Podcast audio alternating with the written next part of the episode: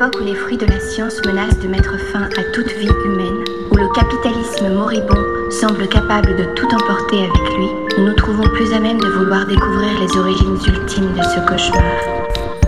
I think that's part of it too. I mean, if they really understood what was happening in Ireland, they would get themselves sorted out and stand on the right side here because we identify very closely in our struggle for equality and our struggle against oppression.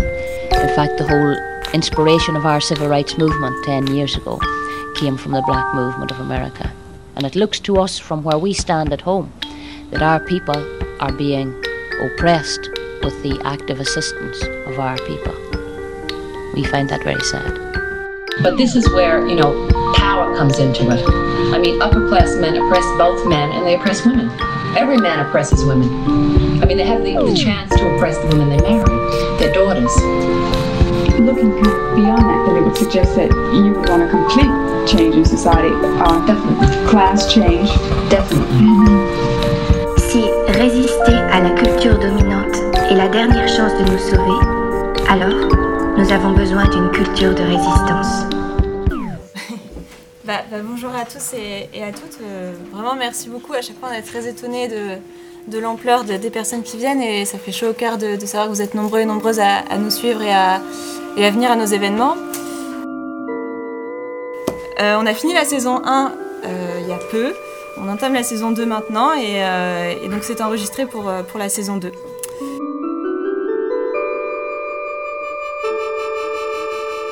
Euh, donc c'est un événement qui est un peu, bah, qui nous tenait beaucoup à cœur. Isabelle Attard, on avait fait un podcast avec elle en juillet et qu'on avait beaucoup apprécié. Donc c'est chouette de la revoir sur les ondes de floraison.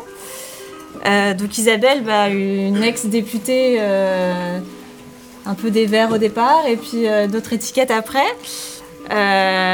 Tu, es partie de, tout ce, marasme parlementaire pour, bah, déjà pour écrire un livre aussi, qui s'appelle bah, Comment je suis devenue anarchiste aux, éditions du Seuil, qui, raconte un peu ton parcours et, et comment en fait ta pensée s'est construite, et aussi avec des petites pépites sur, euh, sur ce qui se passe au Parlement et, et sur les députés. Donc c'est assez intéressant, je vous, je recommande vraiment.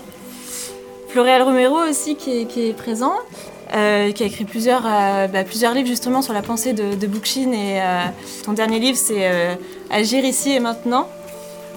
Pareil, qui reprend un peu la pensée de Bookchin et aussi que tu développes ta, propre pensée avec ce livre. Donc on est, on est très content et contente de t'avoir à Floraison.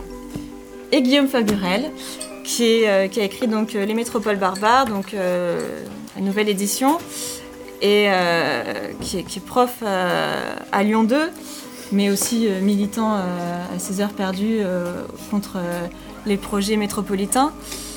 Euh, Aujourd'hui, on va parler bah, de, l'écologie euh, et de la métropole. Est-ce que c'est des mondes qui sont conciliables? Est-ce qu'on peut lutter pour l'écologie en ville et a fortiori dans les métropoles? Euh, bah, Peut-être qu'on va commencer justement par une définition de la métropole et, qu'est-ce que c'est que ce, gros objet dans lequel aujourd'hui on vit, je suppose, un peu tous et toutes ici? Euh, ça n'est pas de nouvelles institutions politiques telles que on les présente habituellement. Alors oui, il y a des nouvelles institutions, oui, il y a des nouveaux pouvoirs politiques, oui, il y a des élections annoncées dans à horizon de deux mois, voilà.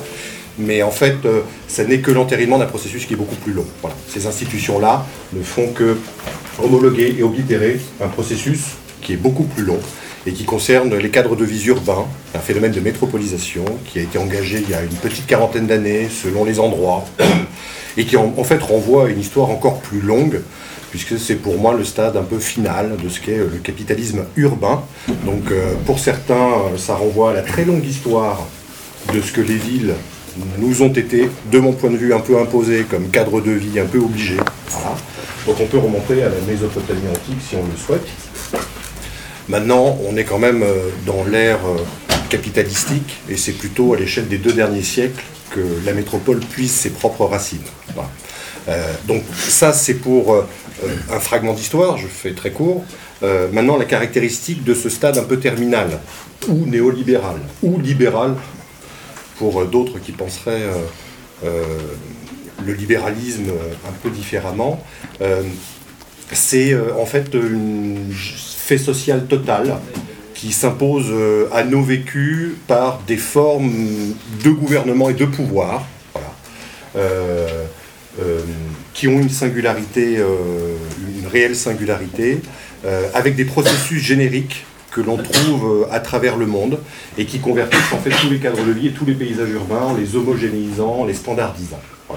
Lyon ne déroge pas la règle, c'est même pour un certain euh, Gérard C, la marque de fabrique locale, le fétiche national qu'il faudrait singer et mimer, euh, mais on retrouve ça aussi à Nantes, à Bordeaux, à Paris, à Lille, à Montpellier, etc.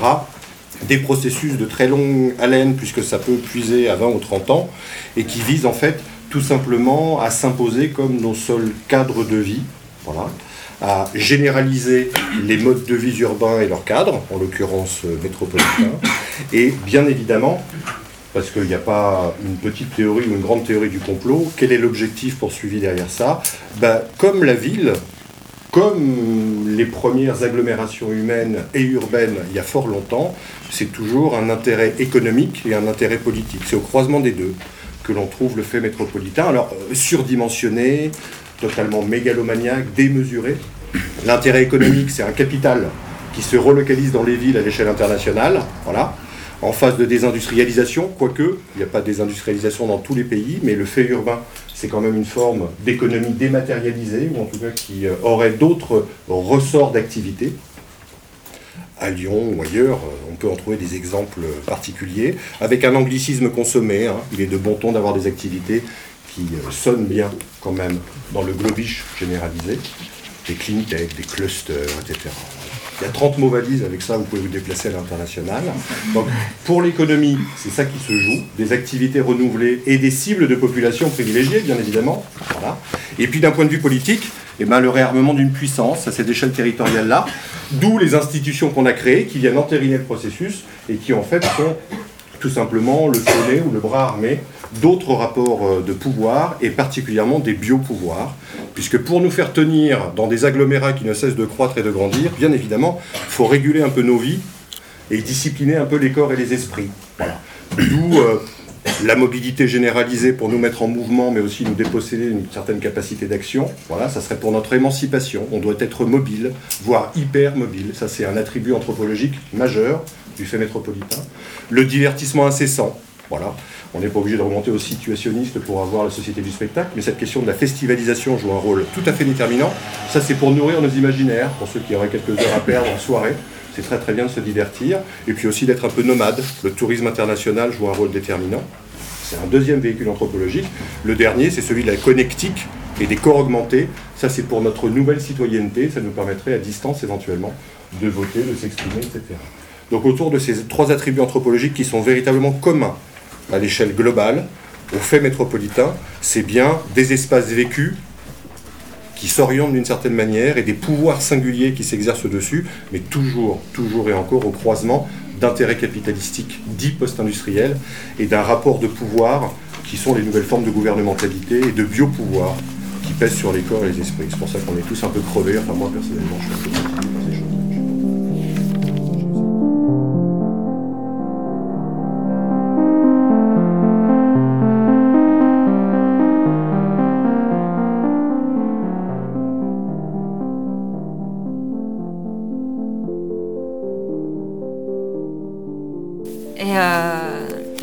et l'écologie ça marche pas ensemble. Ça marche pas ensemble Suivant. c'est pour moi la cause première de l'écocide engagé, c'est euh, l'entassement généralisé, ce besoin absolu par le capital et son, son allié objectif qu'est le politique, une politique qui n'est pas démocratique, bien évidemment. C'est totalement incompatible. Alors on peut regarder les stats, hein. on peut faire du chiffre si vous le souhaitez, en termes d'émissions de gaz à effet de serre, de taux de déchets, de niveau de consommation d'énergie. C'est totalement incompatible, mais c'est surtout incompatible pour des raisons politiques. Donc euh, la question écologique est pour moi d'avant tout politique. C'est euh, totalement incompatible parce qu'en fait ça nous arrache des conditions dites de nature, ça nous dépossède d'une puissance d'intervention et accessoirement, mais ça c'est l'œuvre historique du capital, euh, ça nous interdit d'être autonome. Voilà. Donc si vous voulez vous amuser à être souverain alimentairement et autonome dans vos existences métropolitaines, je vous souhaite bien du courage. Donc pour moi, il y a une incompatibilité radicale, c'est même le dessin politique. Voilà, c'est de nous arracher de la nature par la démesure. Donc pour moi, il n'y a pas de compatibilité. Je sais, c'est un peu tranché comme ça, mais on aura raison d'en discuter. c'est radical. C'est radical, oui, tout à fait. Euh, bah, peut-être, euh, peut-être Isabelle, euh, dans, ton, dans ton livre, tu parles de, de ta désillusion de, de, vouloir changer les choses un peu de l'intérieur, notamment bah, en étant députée au Parlement. Comment est-ce qu'aujourd'hui tu, tu, vis cette histoire-là euh, Peut-être tu parles, j'aime bien quand tu évoques ça, tu dis euh, dans une autre vie j'ai été députée. Euh, quel, est, quel, a été ton parcours, ta prise de conscience dans, dans cette trajectoire-là personnelle et militante aussi? Je sais que tu as beaucoup milité. Tout à fait, mais merci déjà pour l'invitation et puis bonsoir tout le monde. Ça faisait trois ans que j'avais pas mis les pieds à Lyon. Comme quoi, les métropoles, c'est pas forcément là où je vais en premier. Euh, en fait, avant d'être députée, j'ai eu un parcours en total, euh, pas no man's land, mais j'étais en Laponie suédoise. Alors là, on parle pas de métropole, et on parle plutôt du nombre d'habitants au kilomètre carré. Et c'est un endroit où vous pouvez faire 200 euh, km en ski sans voir personne. C'est vrai qu'il y, a un certain contraste avec la vie que j'ai retrouvée en, rentrant en France. Euh, j'avoue que j'ai eu du mal à partir de là à me réadapter à une vie urbaine, qui est pourtant obligatoire, qui est pourtant le passage obligé. Si on veut euh, être à l'université, travailler, se divertir dans cette fameuse société, on peut imaginer qu'il n'y a que la ville. Sauf qu'il y avait euh, d'autres possibilités, puisque quand j'étais euh, en Suède, j'étais inscrite à la fac. Je donne des exemples concrets. Et on se retrouvait tous les, euh, tous les mois pour passer un week-end. Donc je suppose que ça, ça se passe aussi en France, hein.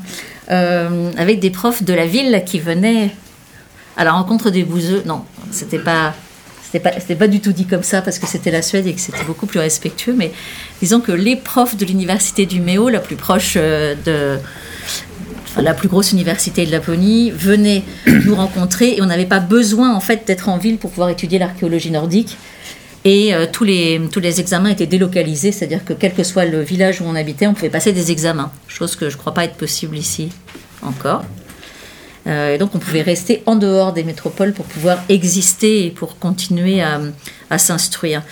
Euh, il y avait aussi des choses complètement incroyables, c'est que j'avoue que j'ai fréquenté des, bibliothèques de communes de 10 000 à 15 000 habitants, où la règle était que si le livre n'était pas présent, il s'arrangeait pour vous le faire venir de n'importe quel endroit. C'est-à-dire que vous pouviez étudier euh, en master ou en thèse, n'importe où, dans n'importe quel village, vous demandiez le livre et il, le faisait venir de 2000 ou 3000 km. Alors ça peut paraître écologiquement parlant peut-être pas très pertinent, euh, mais on ne le dira pas à Greta. Et, euh, et en fait, c'était rendre possible finalement, limiter les mouvements. Hein. J'ai pas besoin de faire des kilomètres pour avoir accès à la culture. Et il y avait une, une, gestion beaucoup plus soft, enfin beaucoup plus lente également de la vie, et qui m'a profondément marqué. Et cette frénésie euh, urbaine me rend malade. Enfin, je veux dire, j'ai jamais réussi finalement à, m'y, à, m'y réhabituer après l'avoir quitté. Et aujourd'hui, j'habite à la campagne. Euh, à côté d'un village que vous connaissez peut-être en Bretagne qui s'appelle Trémargat, 192 habitants, où il y a des choses qui se passent toutes les semaines et euh, où on fait la fête toutes les semaines. Il y a des cours toutes les semaines. Euh, et où je me sens absolument pas dans l'obligation de me retrouver dans la première ville la plus proche, c'est-à-dire Saint-Brieuc. Métropole. Ce n'est pas une métropole. Mais peut-être qu'ils ont l'ambition de le devenir, comme toute grosse ville qui a l'ambition de devenir plus grosse. C'est un peu le facteur euh, prédominant. Ensuite, euh, par rapport à la à l'Assemblée, je pense que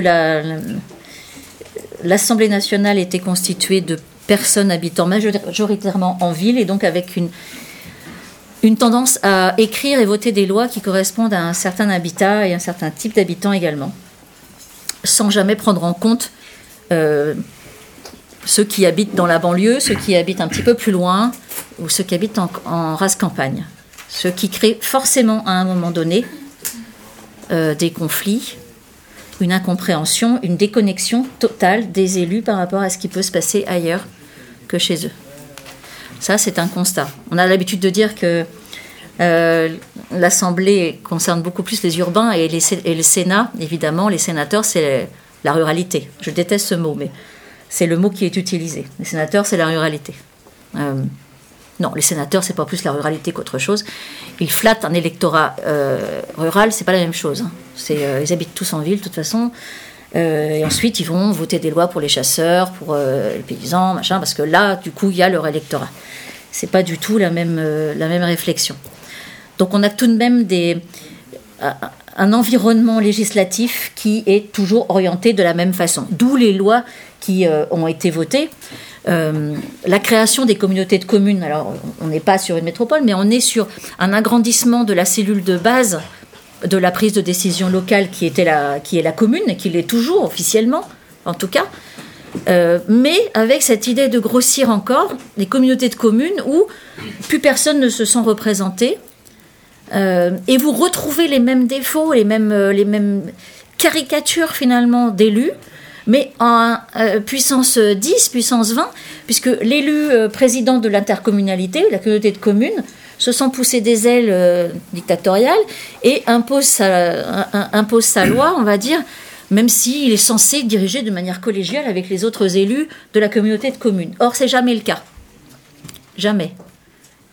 Il y a toujours, toujours la corruption, le clientélisme, les petits cadeaux euh, du président de la communauté de communes pour aider les associations de ses amis, etc. On retrouve finalement euh, ce défaut, mais il est partout. Il est partout, mais l'objectif est qu'il soit partout. C'est pas pour rien qu'il y a eu cette loi sur euh, de, réorganisation des collectivités. C'est pas pour rien que les préfets ont demandé aux, communes de, de s'agrandir, de se mettre ensemble. On ne va quand même pas rester avec nos 36 000 communes en France, enfin. C'est ridicule, on est le seul pays d'Europe avec autant de communes. Donc, regroupez-vous. Et donc, plus on se regroupe, plus on va perdre du lien social.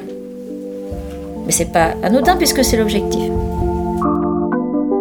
Et après, tout, tout, tout l'enjeu, il est de comment on va se réapproprier du pouvoir euh, individuel et collectif, en allant à contre-courant de ce mouvement que le capitalisme nous impose de devenir un parmi euh, un, mouton ou un, citoyen lambda qui n'a plus aucune humanité à l'intérieur d'une foule, comment on reprend, possession euh, de, de, sa vie, comment on redonne du sens à sa vie à l'échelle d'un quartier ou à l'échelle d'une commune, alors que tout est fait pour qu'on ne puisse plus le faire.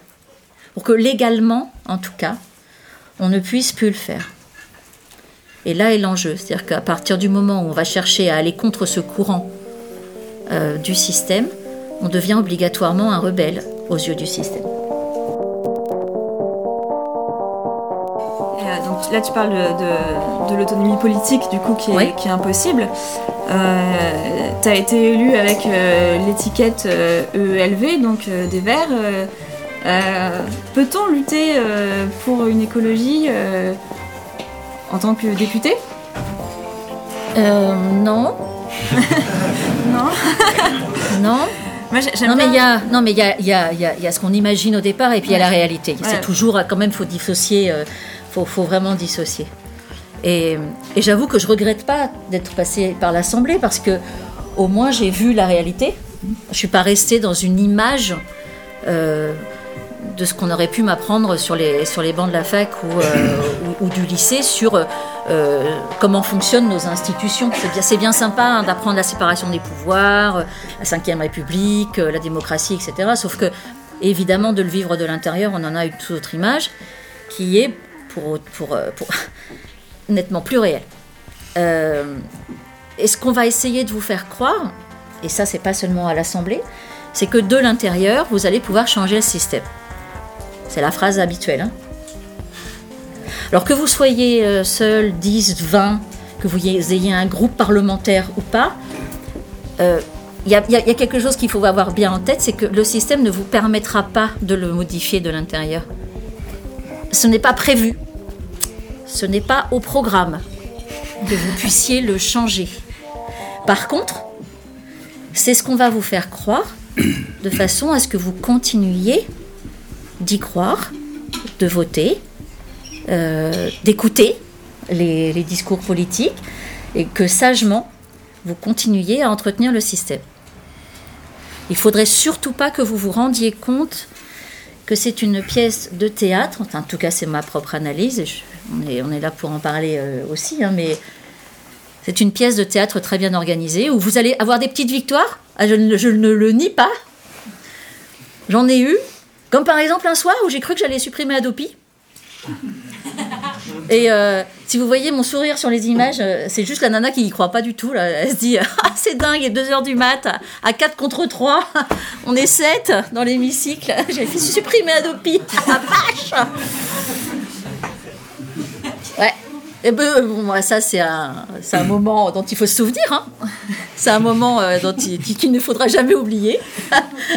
Le jour où elle a cru. Le jour où elle a cru qu'elle allait, euh, supprimer Adopi. Et, mais c'est un très bon exemple. Très bon exemple parce que quelques heures plus tard, le vote a été annulé. Et on a revoté. Et c'était fini. mais euh, il y, a- il y a toujours une façon. hein. Le système a prévu euh, euh, de contrecarrer euh, ces potentielles prises de pouvoir par, le, par euh, des rebelles ou par, euh, par ceux qui imaginent pouvoir hacker le système. Ça n'existe pas. Ça se passe, ça se produit pas. À n'importe quelle échelle, ça ne se produit pas. Et, et c'est pour ça que je, je, je revendique la radicalité parce que pour moi, c'est pas un gros mot, mais c'est aller à la source du problème. Je vois pas comment on peut trouver des solutions si on ne va pas à la source du problème.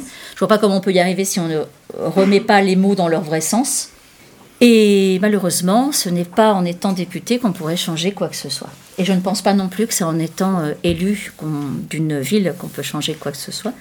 Par contre, j'ai beaucoup plus d'espoir sur le potentiel, sur la, capacité des, personnes à, s'unir, à créer des collectifs, des assemblées locales qui, parallèlement, alors je vais utiliser un mot euh, peut-être anglais, mais on peut utiliser un mot français finalement, euh, c'est la théorie du pas de côté, de la création d'une société parallèle qui se fout royalement de ce que la société principale est en train de faire.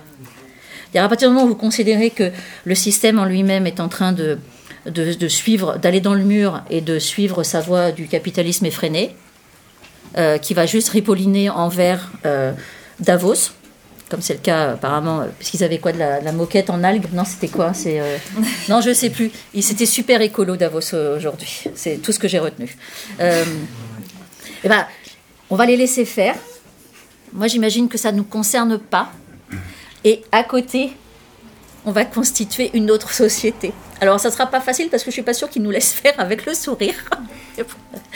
Euh, mais mais euh, je pense que la vie vaut la peine d'être vécue si on, si, on pense à ça. Et que moi, mon rêve, c'est pas d'avoir fait des enfants qui vont survivre dans une société. C'est de vivre dans cette société. C'est exactement pour ceux qui connaissent la chanson, euh, le chant des militantes américaines euh, Bread and Roses. C'est exactement ça. C'est-à-dire que on veut pas juste du pain, on veut aussi des roses. Et moi, de vivre dans une société où j'aurais juste du pain, en fait, ça m'intéresse pas. Voilà.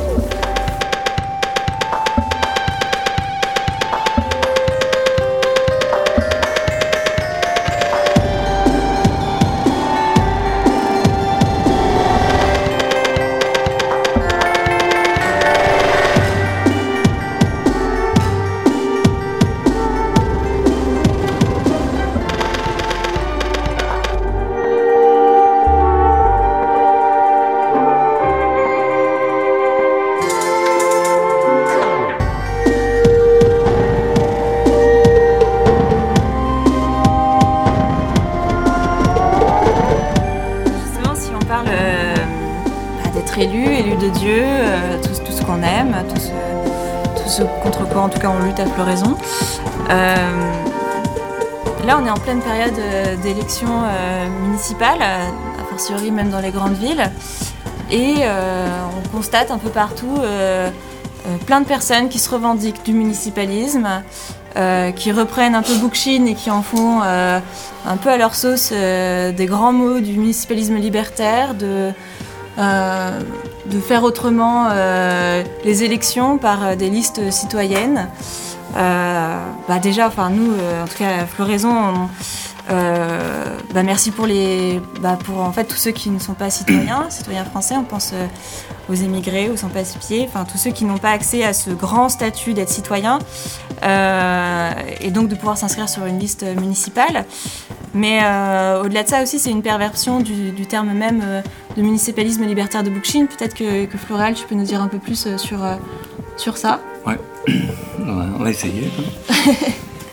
en fait, il faut bien comprendre une chose, c'est que ça, le municipalisme, lorsqu'on parle du municipalisme libertaire dans l'écologie sociale, enfin lorsque le nomme ainsi Murray Bookchin, c'est un outil il faut bien le situer dans, ce que c'est que le, projet d'écologie sociale, en fait. C'est pour ça que je suis obligé de, faire un raccourci, enfin, d'expliquer un petit peu, de faire une synthèse de ce que c'est que l'écologie sociale. Parce que sinon, on ne comprend pas. On ne comprend pas bien. L'écologie sociale, en fait, moi je reprends, je veux vous faire un, vite fait un schéma vite euh, rapide. En fait, après, c'est beaucoup plus complexe que ça, mais ça permet un peu de situer, de comprendre euh, ce que c'est que. En fait, voilà, l'écologie sociale, en fait, c'est comme, comme, une table qui a trois pieds. on en enlève une seule et ça se casse la figure. Hein. Parce que effectivement, on peut prendre des phrases de Bookchin comme ça, euh, toutes seules, et puis dire euh, voilà, euh, voilà ce que dit Bookchin. En fait, ça rentre vraiment dans des préoccupations municipalistes, mais ça ne veut rien dire. Je veux dire, ça ne veut rien dire comme ça isolé. Il faut le resituer dans son projet d'écologie sociale. L'écologie sociale, comme je reprends, donc c'est les trois pattes. Donc une, la première, c'est le constat. Le constat, c'est qu'il l'a fait déjà il y a 60 ans. C'est-à-dire, euh, de continuer comme ça, c'est la catastrophe, quoi. Écologie ou catastrophe, c'est ce qu'il disait déjà il y a 60 ans. C'est-à-dire le fait simplement de, vivre de ce que, le capitalisme est soumis, le monde entier, dans sa logique de croissance, de croître ou mourir, on va droit dans le mur. Parce que, comme dit, euh, comme on reprit beaucoup, comme Serge Latouche, euh, une croissance infinie dans un monde fini, c'est soit un économiste, euh, soit un fou qui le dit, quoi. C'est pas possible autrement. Hein. Donc ça, Bookchin l'avait déjà dit il y a plus de 60 ans. Donc voilà. Donc euh, la première patte, c'est donc le constat et l'analyse. Bon, le constat, c'est même pas la peine qu'on j'insiste là-dessus. On le sait très bien qu'on est au bord d'un effondrement. Je pense que toutes les personnes, vous toutes et tous qui est ici le savent. Donc là, c'est le constat, l'analyse, c'est justement ça qui est intéressant. C'est que comment, pourquoi, pourquoi ce désastre, pourquoi cette croissance constante quoi. Et là, souvent, dans les écologistes, justement, ce qui manque, c'est l'analyse du noyau central de cette société. Le noyau central de cette société, c'est bien, bien l'économie. L'économie a subjugué toutes les autres activités. Il n'y a plus qu'une euh, qu'une religion, on, peut dire, dans le monde, c'est celle-là de comment avec un euro je peux en faire trois de quelque façon que ce soit. En fait, euh, je crois que Eduardo Galeano a résumé très bien ce que c'était que le capitalisme. Il, je vous ai expliqué en trois, en deux secondes ce que c'est que le capitalisme. Le capitalisme, en fait, euh, qu'est-ce qui rapporte le plus dans le monde? Ben, On va voir. Dans le monde, toutes les minutes, à chaque minute, il y a 10 enfants qui manquent, qui meurent de manque de soins primaires et d'aliments. Et, chaque minute dans le monde, l'industrie de l'armement rapporte 300 millions de dollars les guerres ont besoin d'armes, mais les armes ont besoin de guerre aussi. C'est ça, en fait. C'est là qu'on voit que ce qui compte, ce n'est pas ce que l'on fabrique. Ce qui compte, c'est la valorisation de la valeur, c'est-à-dire la valorisation monétaire. Donc la destruction est, un élément fondamental du capitalisme. Et en fait, ce qui se passe avec le capitalisme, c'est que une des catégories du capitalisme, c'est le marché le marché sur lequel toute entreprise doit se battre contre les autres entreprises. Et donc il doit, pour être concurrent, baisser les coûts de production. Donc pour baisser les coûts de production, qu'est-ce qu'on fait? Eh ben, on exploite euh, les, gens, euh, ben, ben, on essaye de chercher la main-d'œuvre la moins chère, donc on délocalise faut, on va en Chine ou quoi que ce soit, on va aller euh, en Amazonie ben, piller le, les minerais partout où on peut, donc l'extractivisme à, gogo, enfin le maximum. Et puis, euh, bon, ben, euh, utiliser des technologies, les technologies au maximum aussi, pour robotiser au, au maximum, pour baisser les coûts de production également. Voilà, c'est ça le capitalisme. C'est quelque chose qui tourne tout seul. Je veux dire, c'est un sujet, ce que Marx appelait le sujet automate. Et dans ce capitalisme un des éléments fondamentaux du capitalisme pour qu'il tienne debout, tienne debout, c'est l'État. L'État et ses institutions. L'État, pourquoi? Parce que sans État, comme l'a montré Karl Polanyi, donc, qui est un économiste non, non pas forcément marxiste du début du XXe siècle. Il disait s'il n'y avait pas eu l'État au début, lorsque naît le capitalisme, les gens s'entretuent entre eux pour la concurrence et parce qu'il y a une lutte entre les possédants des moyens de production, ceux qui possèdent les moyens de production, la propriété euh, des moyens de production, et ceux qui en sont complètement dépossédés, c'est-à-dire à cette époque les paysans. Donc ça a commencé avec un capitalisme rural en Angleterre, au XVIe siècle. Donc euh, je fais très vite hein, en fait, mais c'est pour expliquer euh, que donc comment à partir de là, comment utiliser une des catégories du capitalisme qu'est l'État, une des catégories importantes, puisque c'est lui qui relance le marché. Euh, quand on parle de, Keynes, par exemple, eh bien, euh, c'est lui qui, à un moment donné, a sauvé l'État. Il a demandé à l'État de sauver l'économie capitaliste qui avait produit, qui avait fait une surproduction dans les années 30 de choses qu'il ne savait plus quoi en faire. Et donc, il a demandé, par exemple, les voitures. Il y avait tellement de voitures, mais à quoi ça servait? Il n'y avait pas de route. Donc, il fallait que l'État investisse dans les routes pour permettre aux voitures de pouvoir circuler, évidemment. Donc euh, c'est lui qui fait le premier investissement pour qu'après les autres investisseurs prennent le relais. Donc l'État est fondamental, par exemple en Espagne, pour que le tourisme fonctionne, eh bien on ne fait pas payer le kérosène aux avions, ou le moins possible, je veux dire, euh, on ne fait pas payer des taxes sur le kérosène, et on va faire en sorte de leur même donner des subventions. Donc l'État a un rôle fondamental. Donc euh, comment voulez-vous que, avec des prétentions de pouvoir saisir l'État pour se débarrasser du capitalisme, c'est impossible, parce que l'État a besoin du capital pour fonctionner, et le capital a besoin de l'État. Ce sont les, deux faces de la même monnaie. Donc ça, c'est bien important de comprendre comment ça fonctionne. Donc euh, à partir du moment où on fait cette analyse, j'en suis toujours à la première patte, il nous faut, savoir qu'est-ce qu'on désire, quel est le monde, et, et le monde qu'on veut, le monde qui se... Non pas seulement un monde qui devrait être, c'est le monde qui doit être c'est-à-dire un monde dans lequel la société réintègre à nouveau les écosystèmes. C'est fondamental. Autrement, euh, on, va se détruire. Quoi. On est en train de détruire les écosystèmes qui un jour ont permis aux êtres humains d'apparaître sur la Terre. Donc on est un processus d'involution totale, quoi, vers l'arrière. Donc euh, ça va pas. Euh, donc, euh, à partir de ce moment-là, lorsqu'on sait que ce qu'on veut, c'est-à-dire réintégrer une société justement décentralisée, parce que c'est le capitalisme qui a conduit au gigantisme. Et ce gigantisme de la métropole, par exemple, c'est une, une logique capitaliste. C'est la concentration de plus en plus de richesses dans les mains de quelques-uns, parce que les, les, les plus forts vont éliminer les plus faibles, et puis cette concentration du marché dans des lieux de plus en plus euh, serrés, quoi, de plus en plus. Euh, voilà. C'est là que les intérêts. Après, il y a tous les problèmes de, de la spéculation immobilière et tout, et tout le bazar, quoi, voilà, qui, qui rentre dans cette logique. Euh, donc, euh, Bookchin, pour atteindre cette société, donc une société décentralisée dans laquelle, à partir du local, on peut justement s'intégrer dans les écosystèmes, on ne peut le faire qu'à partir du local, eh bien, c'est les moyens. Maintenant, ça c'est la deuxième patte, cette nécessité d'avoir un objectif, d'avoir un horizon. Ce qu'Albert Camus disait, justement, on n'est pas des. L'être humain n'est pas un chien à vivre au pied d'un mur. Il a besoin de transcender la réalité. Et c'est ça, ce côté un peu, on pourrait dire, euh, une, politique spirituelle, on va dire, dans ce sens-là, de dépasser.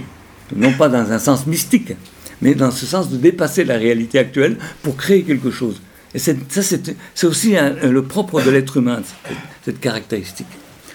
Et puis, euh, donc, euh, on, passe à la troisième patte maintenant. Comment, à partir de ce qu'il y a, arriver à cette société décentralisée, cette société qui se réintègre dans les écosystèmes? Eh bien, le moyen, c'est le politique. Le politique, c'est le lieu du pouvoir. Tout est politique, on dit, bien sûr. Mais il y a un lieu du pouvoir le politique, donc, c'est, euh, pour, pour c'est la démocratie, c'est euh, le local, c'est le communalisme, c'est ce qu'il appelle le communalisme. Donc, le communalisme, et, évidemment, il y a des stratégies là-dedans pour y parvenir. C'est euh, une des stratégies qui présente, et celle qu'on, qu'on lui extirpe, c'est celle de se présenter aux élections municipales. Mais pour lui, se présenter aux élections municipales, c'est pas d'élire quelqu'un de chouette, ni même une équipe chouette. Non, c'est pas ça du tout. C'est éveiller euh, chez, les, gens euh, la confiance en eux-mêmes en disant, avec les assemblées, vous allez pouvoir récupérer le pouvoir qu'on vous a un jour enlevé. Donc vous allez pouvoir décider vous-même. Parce que le pouvoir en, en soi, c'est pas mauvais. C'est la domination qui est mauvaise. Le pouvoir, c'est le pouvoir de décider. Et non pas le pouvoir sur les autres, parce que ça, c'est de la domination. Donc, euh, pour lui, les, assemblées, c'est les assemblées qui décident de ce qu'on doit faire, mais en dehors des, institutions, de l'État.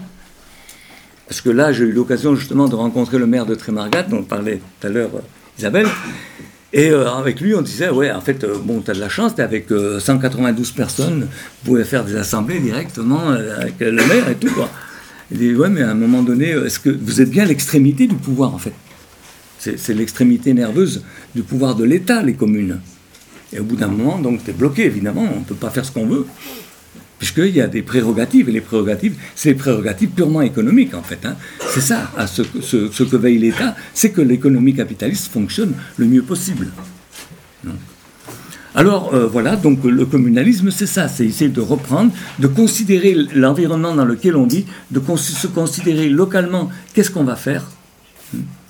Euh, et, de décider vraiment euh, de, se remettre dans les écosystèmes qui nous entourent. Donc réfléchir à la question d'où viennent les habits qu'on porte, d'où viennent les, aliments que l'on mange, combien de kilomètres ils font pour arriver jusqu'à notre table, par quoi ils passent, par quelle exploitation. Est-ce qu'ils exploitent, euh, combien de personnes ils exploitent Bon, tout ça, toutes ces choses-là, des choses très concrètes en fait. Euh, en fait, dans ce livre que, que j'écris, donc euh, voilà, Agir ici et maintenant, je pars des bases de Bookchin, mais après, je contextualise Bookchin dans l'époque en laquelle on est, et à partir de là, comment donner des éléments, des pistes euh, de comment créer, donc de mettre en route ce mouvement pour un communalisme, quoi. donc municipalisme libertaire ou confédéralisme démocratique, quelque chose qui a été adopté par les, les Kurdes. Mais en fait, quand on regarde, Noé Bookchin, il n'a rien sorti du chapeau. C'est-à-dire qu'il se base de l'expérience euh, du monde de, l'émancipation depuis très longtemps. Je veux dire, c'est, par exemple, fondamentalement sur la, Révolution espagnole, par exemple, pour baser son confédéralisme démocratique, l'anarchisme espagnol, l'anarchisme social espagnol, c'était un élément fondateur euh, du communalisme, en fait.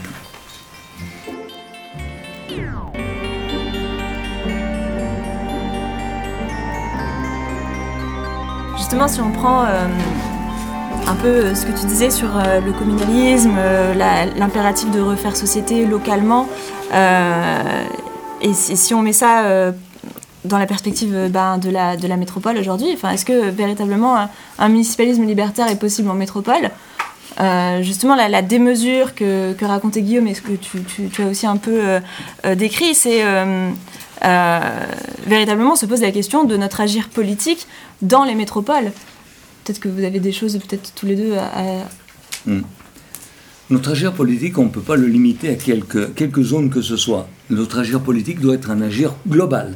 C'est-à-dire qu'il doit comprendre non seulement une région, non seulement un village, non seulement euh, il doit comprendre le monde entier, parce que si on veut se sortir du capitalisme, absolument. Ça, euh, par exemple, les zapatistes le disent très clairement. Ils savent très bien les limites dans lesquelles ils sont. Pourtant, c'est un pays grand comme la, Belgique où il n'y a pas de métropole. Mais ils sont très conscients que le capitalisme est aux aguets, le capitalisme est là. Et avec le projet qu'ils ont donc du train Maya, là, de traverser le Chiapas, ils savent très bien qu'ils sont tout le temps, euh, constamment euh, sur le qui-vive. Quoi. Et ils savent très bien que nous aussi ne sont pas sortis du capitalisme. Ils sont beaucoup plus sortis que nous, mais ils ne sont pas encore sortis. Ils ne sortiront jamais tant que le reste du monde ne le sera pas. Donc évidemment, notre agir, il faut choisir. C'est toute une stratégie que l'on doit établir. je pense que le, si on veut avoir une action euh, de type communaliste, il faut élaborer une stratégie. Par exemple, quand on parle des zapatistes, les zapatistes ont mis 10 ans à élaborer leur stratégie. Mm. Donc nous, on doit réfléchir évidemment, certainement qu'il y a des lieux plus faciles où l'on peut effectivement développer le communalisme ou le municipalisme libertaire d'une façon beaucoup plus aisée, beaucoup plus, où on a plus de marge de manœuvre. Certains, je pense aussi que euh, le monde rural est plus propice certainement où il y a des petits villages, où on peut développer certainement des activités qui nous permettent une autonomie plus grande. Mais on ne peut pas oublier euh, la métropole, parce que là-dedans, on peut déjà commencer à décentraliser, au moins du, du, point de vue politique. Au niveau politique, on peut décentraliser et agir par quartier, toujours en relation avec euh, le monde rural. Je pense qu'il y a une interaction obligatoire pour petit à petit, un jour, pouvoir décentraliser ces grandes métropoles et de démolir même. Je veux dire, quand on parle, euh, je, je, reprends l'exemple espagnol parce que pour moi c'est fondamental. Quand on parle d'urbanisme social en 1930, déjà ils étaient conscients de ce que c'était les dangers de la métropole, ce que ça représentait au niveau écologique, au niveau aussi de la démocratie. On ne peut pas euh, parler de démocratie directe dans des lieux aussi massifiés. Donc il faut les décentraliser. Donc il parlait de limiter par exemple les villes à 100 000 habitants, parce qu'il savait très bien que si on dépassait ce nombre, il serait très difficile, parce qu'on n'a plus affaire à un élément d'une biorégion à ce moment-là. C'est un cancer qui est en train de se développer. Donc il parlait que la ville devait avoir des poumons, la ville devrait être organique, c'est-à-dire avoir des poumons, avoir un, un système digestif, l'eau qui rentrait, euh, l'eau qui sortait devait être aussi propre que celle qui rentrait, et il fallait chercher des, des, des, des moyens d'énergie qui soient euh, renouvelables. Enfin, il y avait tout un, tout, tout était pensé, que je veux dire, c'était pensé dans une globalité. Et je pense qu'il faut jamais oublier ça. Enfin, on n'est pas, on ne peut pas libérer des zones sans libérer le reste. Il faut travailler constamment dans tous les domaines quoi, de la vie. Guillaume, euh, sur, euh, sur euh, l'urbanisme social euh, dans les métropoles, c'est quelque chose auquel tu crois encore aujourd'hui? Je suis pas du tout d'accord avec Florian. voilà, à toi Isabelle, ça m'a fait plaisir. ah non, on va dire que je parle trop. ah pour moi, c'est une perspective, la masse, le nombre dont tu viens de parler, est une perspective téléologique de la culture ouvrière celle qui a la pensée sociale du siècle écoulé. Euh, sauf que pour moi, les données ont changé, de mon point de vue. Voilà. Et la question de la finitude, de l'irréversible, euh, embarque autrement le politique par nos propres formes de vie. Donc du coup, il m'est impensable aujourd'hui que dans les cadres de métropolitains, nous puissions avoir des formes politiques de vie autres que celles qui nous sont imposées, le quartier dont tu parles a une trajectoire historique, correspond à une représentation du politique, mais le quartier, aujourd'hui, sociologiquement, n'est plus celui du faire communauté lorsque la pensée ouvrière a imaginé que l'on puisse éventuellement fonder des communes et des communautés politiques sur cette brique-là, sur cette base-là. La marchandise a tout fait à sa main, fondamentalement. La commodité métropolitaine et urbaine que nous avons tous en nous, qui est incrusté dans nos corps, ne permet plus, de mon point de vue, d'imaginer pouvoir, de l'intérieur, atteindre le nombre et la masse que tu dis. Alors, je voudrais y croire, n'oubliez personne dans la zone piétonne, voilà, des périphériques. Essayez de euh, réunir le plus grand nombre, la constellation et sa multitude. Sauf que la multitude aujourd'hui, elle me semble un peu enfin, différemment constituée et embarquée qu'elle ne pouvait l'être dans les années 50 euh, et 60. Et là, euh, moi j'ai quelques doutes sur euh, la capacité que les métropoles, enfin, de l'intérieur des métropoles, de pouvoir faire la bascule en question. Du coup, il faut qu'on s'entende sur qu'est-ce que la bascule. Faut-il faire masse ou faut-il faire corps? Faut-il à un moment donné, par la question écologique, continuer à vouloir massifier la lutte et atteindre par son universalité tout un système de valeurs et des schèmes de croyances et d'imaginaire qui en fait appartiennent à l'histoire politique. Mais c'est cette histoire politique qui nous a conduit dans la situation dans laquelle on est. Voilà. Donc euh, c'est pas un mauvais mot ou un bon mot. Il me semble que ces cultures historiques dont tu parles, celles qui ont vanté les mérites de la masse et de l'universalité, sont celles qui ont aussi véhiculé l'émancipation par le progrès, la technique et les corps embarqués. Bref, on est sur une œuvre civilisationnelle qui a ingéré, c'est la subsomption, qui a ingéré sa contradiction pour mieux faire sienne et déterminer le monde métropolitain qu'elle a cherché à faire advenir. Du coup, il nous faut nous déprendre de ces cultures politiques de mon point de vue. Voilà, ça ne veut pas dire du tout euh, remiser ou mettre au placard définitivement la culture ouvrière. Mais il faut voir ce qu'est la radicalité aujourd'hui. Il faut comprendre, de mon point de vue, l'opposition et sa radicalité peut aussi composer avec d'autres schémas qui seraient faire sécession, qui seraient débrancher définitivement pour ne plus être les agents involontaires ou les idiots utiles d'un système qui a besoin de nos pensées radicales pour se survivre à lui-même. Et c'est dans la métropole que cette survie-là du capital, d'où le stade ultime ou final, eh ben, prospère allègrement. Donc du coup, moi je pense que ça renvoie ou ça réinterroge considérablement l'idée qu'on pourrait articuler, agencer différentes volontés qui sont euh, sur des pentes tout à fait favorables, hein, de radicalité, voilà, sans qu'à un moment donné, nous, euh, nous obligions, nous nous en tant que sujet politique, à fondamentalement reconsidérer nos espaces de vie, les formes de vie qui peuvent les accompagner. Voilà. Je pense qu'on doit décoloniser nos imaginaires un peu téléologiques du grand soir et de sa révolution. Je caricature et je vais très vite. Hein. Bien évidemment, les pensées ouvrières ont un peu plus de subtilité que ça. Néanmoins, celles qui ont ordonné le politique dans les hiérarchies et les rapports de pouvoir et dans les systèmes de représentation dont tu parlais tout à l'heure, avec des régimes politiques, et que on doit refaire euh, la politique euh, bah, à hauteur d'individus, à hauteur de sujets. Et pour ça, on ne peut pas, de mon point de vue, le faire de l'intérieur des métropoles. Il y a des représentations, des cultures politiques qui, dans les métropoles, à un moment donné, sont encore dans l'interpellation et la délégation. Il y a même des perspectives de désobéissance, hein, soyons clairs, vous y participez très très certainement. Mais il y a un moment donné, on ne peut pas totalement désobéir lorsque nos corps et nos esprits sont embarqués dans cet accélérateur à particules et dans ce flux incessant et permanent. Comment ralentir dans une métropole? Comment ménager le vivant dans une métropole? Comment faire autonomie alimentaire dans une métropole? Moi, pour moi, c'est juste impensable, inimaginable. Et même en termes de dessin politique, c'est funeste parce que on est les cons du système. Voilà, de mon point de vue. Et je me mets dedans, bien évidemment. Donc, ça réinterroge quand même l'ordre du politique, nos subjectivités politiques, comment aujourd'hui on devient et on accède au statut de sujet politique, lorsque euh, bah, l'ordre du politique dont nous héritons, c'est justement lui qui a aussi véhiculé par l'interpellation, la délégation et la représentation cette perspective téléologique de la masse. Il faut faire masse et être majoritaire pour être élu et avoir une majorité. Cette idée du nombre et de la masse me pose énormément de problèmes. Juste concordance de temps, la masse électorale correspond à la massification métropolitaine. Voilà. Donc la question du nombre et de la démesure qui peut l'accompagner et le schéma inconscient du politique qu'elle véhicule, aujourd'hui, est pour moi le nœud du problème. Voilà. De la démesure économique à la démesure économique correspond une irresponsabilité politique et un trépas écologique.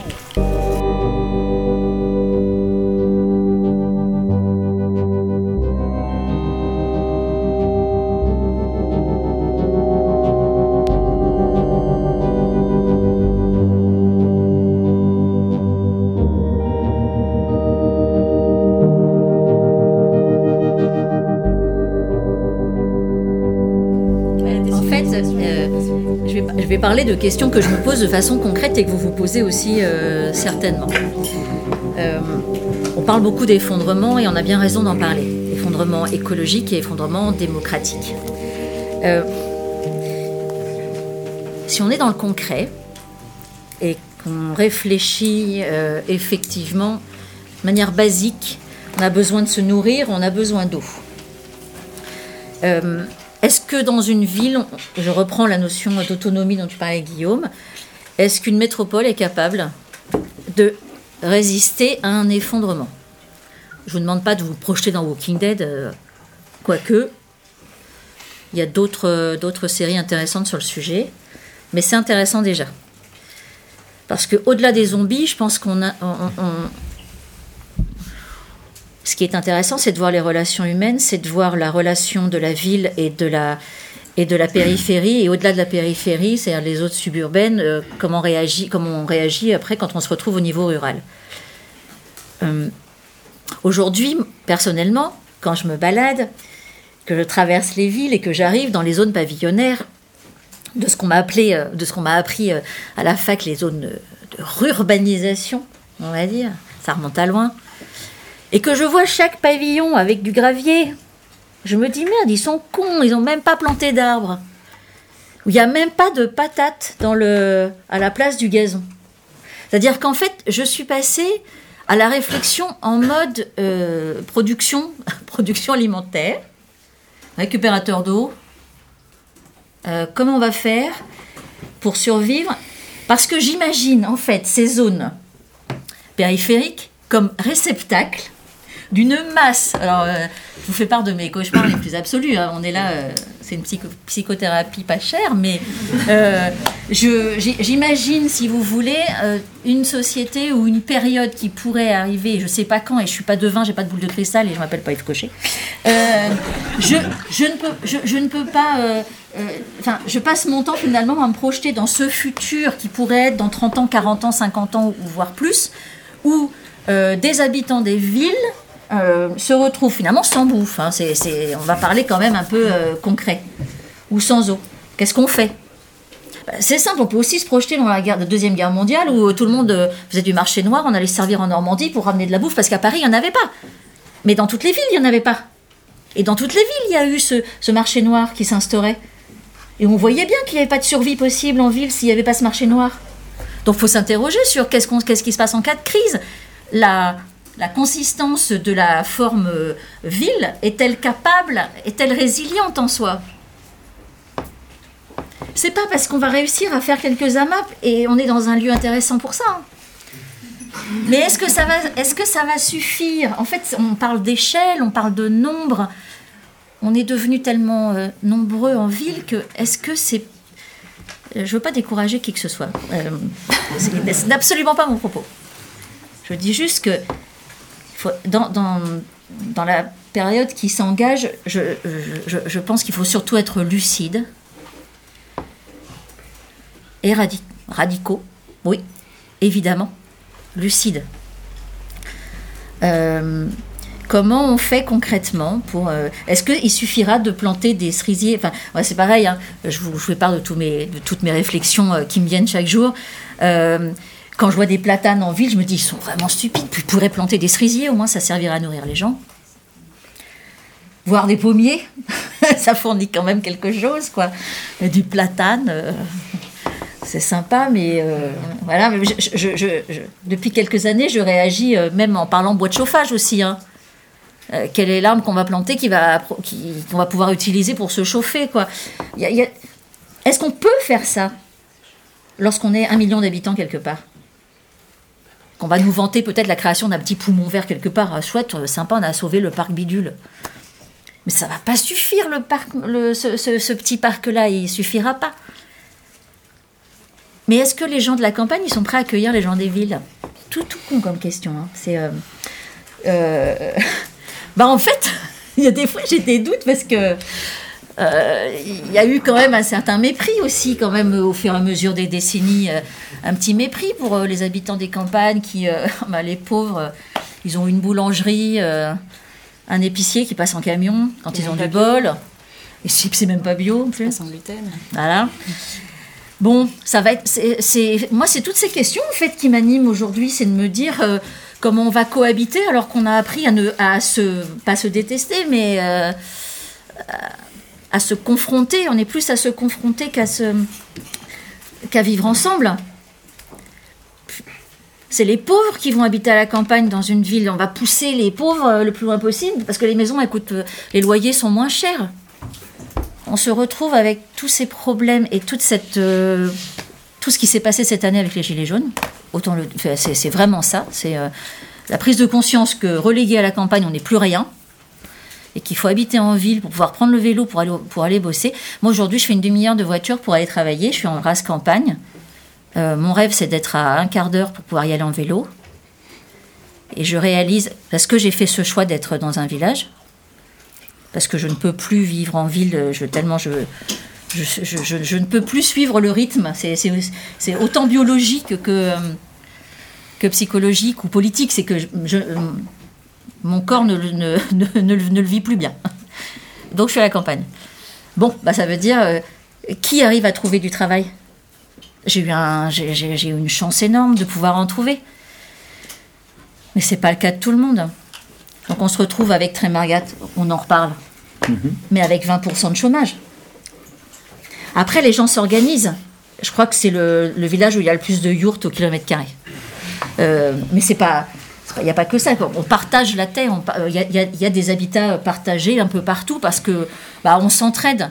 Les revenus sont tellement faibles, mais on a tellement besoin d'être à la campagne qu'on va vivre, on va adapter nos besoins. Alors je vous dis pas dans le Crèce-Brest, dans le centre-Bretagne, j'ai moins de besoins hein, tout d'un coup. J'ai beaucoup moins de besoins. Il y a, il y a- il y a- la publicité perd de son sens aussi. Euh, tu parlais d'armement tout à l'heure. Floréal, la deuxième activité qui rapporte du pognon, c'est euh, la pub, après les armes. Et à la campagne, il y a tout de suite beaucoup moins de pub. Mais alors beaucoup, beaucoup moins. Et ça crée forcément une vie différente. Forcément. Et le, capitalisme a moins de prise. Et si aujourd'hui vous avez des pôles de résistance, ils sont souvent euh, à la campagne. Parce que ça coïncide avec un mode de vie qui est choisi, parce qu'on sait qu'on va en zone difficile et qu'on va en zone de résistance. C'est un choix, mais et je sais qu'il y a peut-être beaucoup de gens ici qui rêveraient d'une vie un peu plus euh, avec un air un peu moins pollué ou euh, un peu plus d'arbres autour, euh, mais qu'on le fait pas parce que c'est pas possible. C'est pas parce qu'on n'a pas envie. C'est comment on bosse, comment, comment on fait après pour la vie de tous les jours. Est-ce qu'il y a une école là où je vais m'installer? C'est des questions tout- toutes simples. La, vie euh, dans une autre forme que celle de la, forme urbaine a été est devenue impossible. Mais c'est pas c'est pas c'est pas un choix. Je finirai là, mais c'est pas un choix des habitants eux-mêmes. C'est un choix imposé par le système capitaliste. Je donnerai un exemple. Il est, euh, c'est grâce au livre d'Inès Léraud, pour ceux qui l'ont lu sur les algues vertes. Les algues vertes euh, qui ont tué des gens, mais personne ne le dit en Bretagne. Donc ça a fait un scandale. C'est une enquête journalistique sur, sur plusieurs années qui est fantastique à lire. Elle parle d'un documentaire qui s'appelle Les paysans de Citroën. Et c'est très intéressant comment le système capitaliste et l'usine euh, Citroën en particulier, aidé de l'État, des préfets, s'est arrangé pour vider, c'est comme pomper les gens de la campagne d'Ille-et-Vilaine et des alentours, pour fournir de la main-d'œuvre pas chère, illettrée et, euh, qui ne se rebellerait pas dans les usines Citro- Citroën qui ont vu le jour dans les années euh, 60, euh, euh, 60-70 en Bretagne. Comment le préfet a fait en sorte que le remembrement, alors je voyais pas le rapport entre remembrement, Citroën, tout ça, je comprenais rien. Et, euh, et en fait, c'est- beaucoup plus clair que ça. Les préfets se sont arrangés pour obliger tous les petits maraîchers, les petits éleveurs qui avaient que quelques hectares, à vendre leurs terres à ceux qui sont devenus de gros propriétaires terriens. Tous ces paysans-là se sont retrouvés sans rien, sans revenus. Bah, qu'est-ce qui s'est passé? Ce sont, sont juste devenus de la main-d'œuvre corvéable à merci pour le géant du coin qui a choisi exprès de s'installer près de Rennes. Exprès. C'est pas un hasard s'il s'est installé là. Il s'est installé là parce que de manière concertée avec l'État, on s'est arrangé, le système s'est arrangé pour transformer des gens qui étaient vachement contents quand tu, quand tu les vois. Avaient, ils vivaient de façon simple, certes, mais ils étaient chez eux, dans leur ferme, avec leur famille, etc. On, leur, leur, leur pique toutes leurs terres et euh, on les rend, on les met dans la position de devenir juste des bras chez Citroën. Puis alors, le système étant bien fait, Citroën a eu la gentillesse de fournir des bus pour aller chercher les gens chez eux et les amener directement à l'usine. Et puis comme le système est très très très bien fait, ils se sont arrangés aussi pour que les, les salaires soient suffisants pour que dès la première année, vous imaginez des jeunes, ils commencent, ils ont 20 ans dans l'usine, au bout d'un an, ils s'achètent une voiture. Citroën, bien sûr. Voilà comment ça fonctionne. Et voilà comment on transforme finalement une région qui n'avait pas vocation à être une région ouvrière, mais dans une région où il y avait des, petites structures qui vivaient, certes, c'était pas non plus youpla boum tous les jours, mais il y avait de la vie. Il y avait cette cohésion locale. Et elle a disparu. Et c'est pas un souhait, on va dire, c'est pas, euh, c'est pas la volonté des gens hein, d'aller d'aller travailler à l'usine. Ça s'est pas fait dans ce sens-là, ça s'est pas fait comme ça. État plus capital s'est arrangé pour mettre les gens dans cette situation, de ne plus avoir le choix.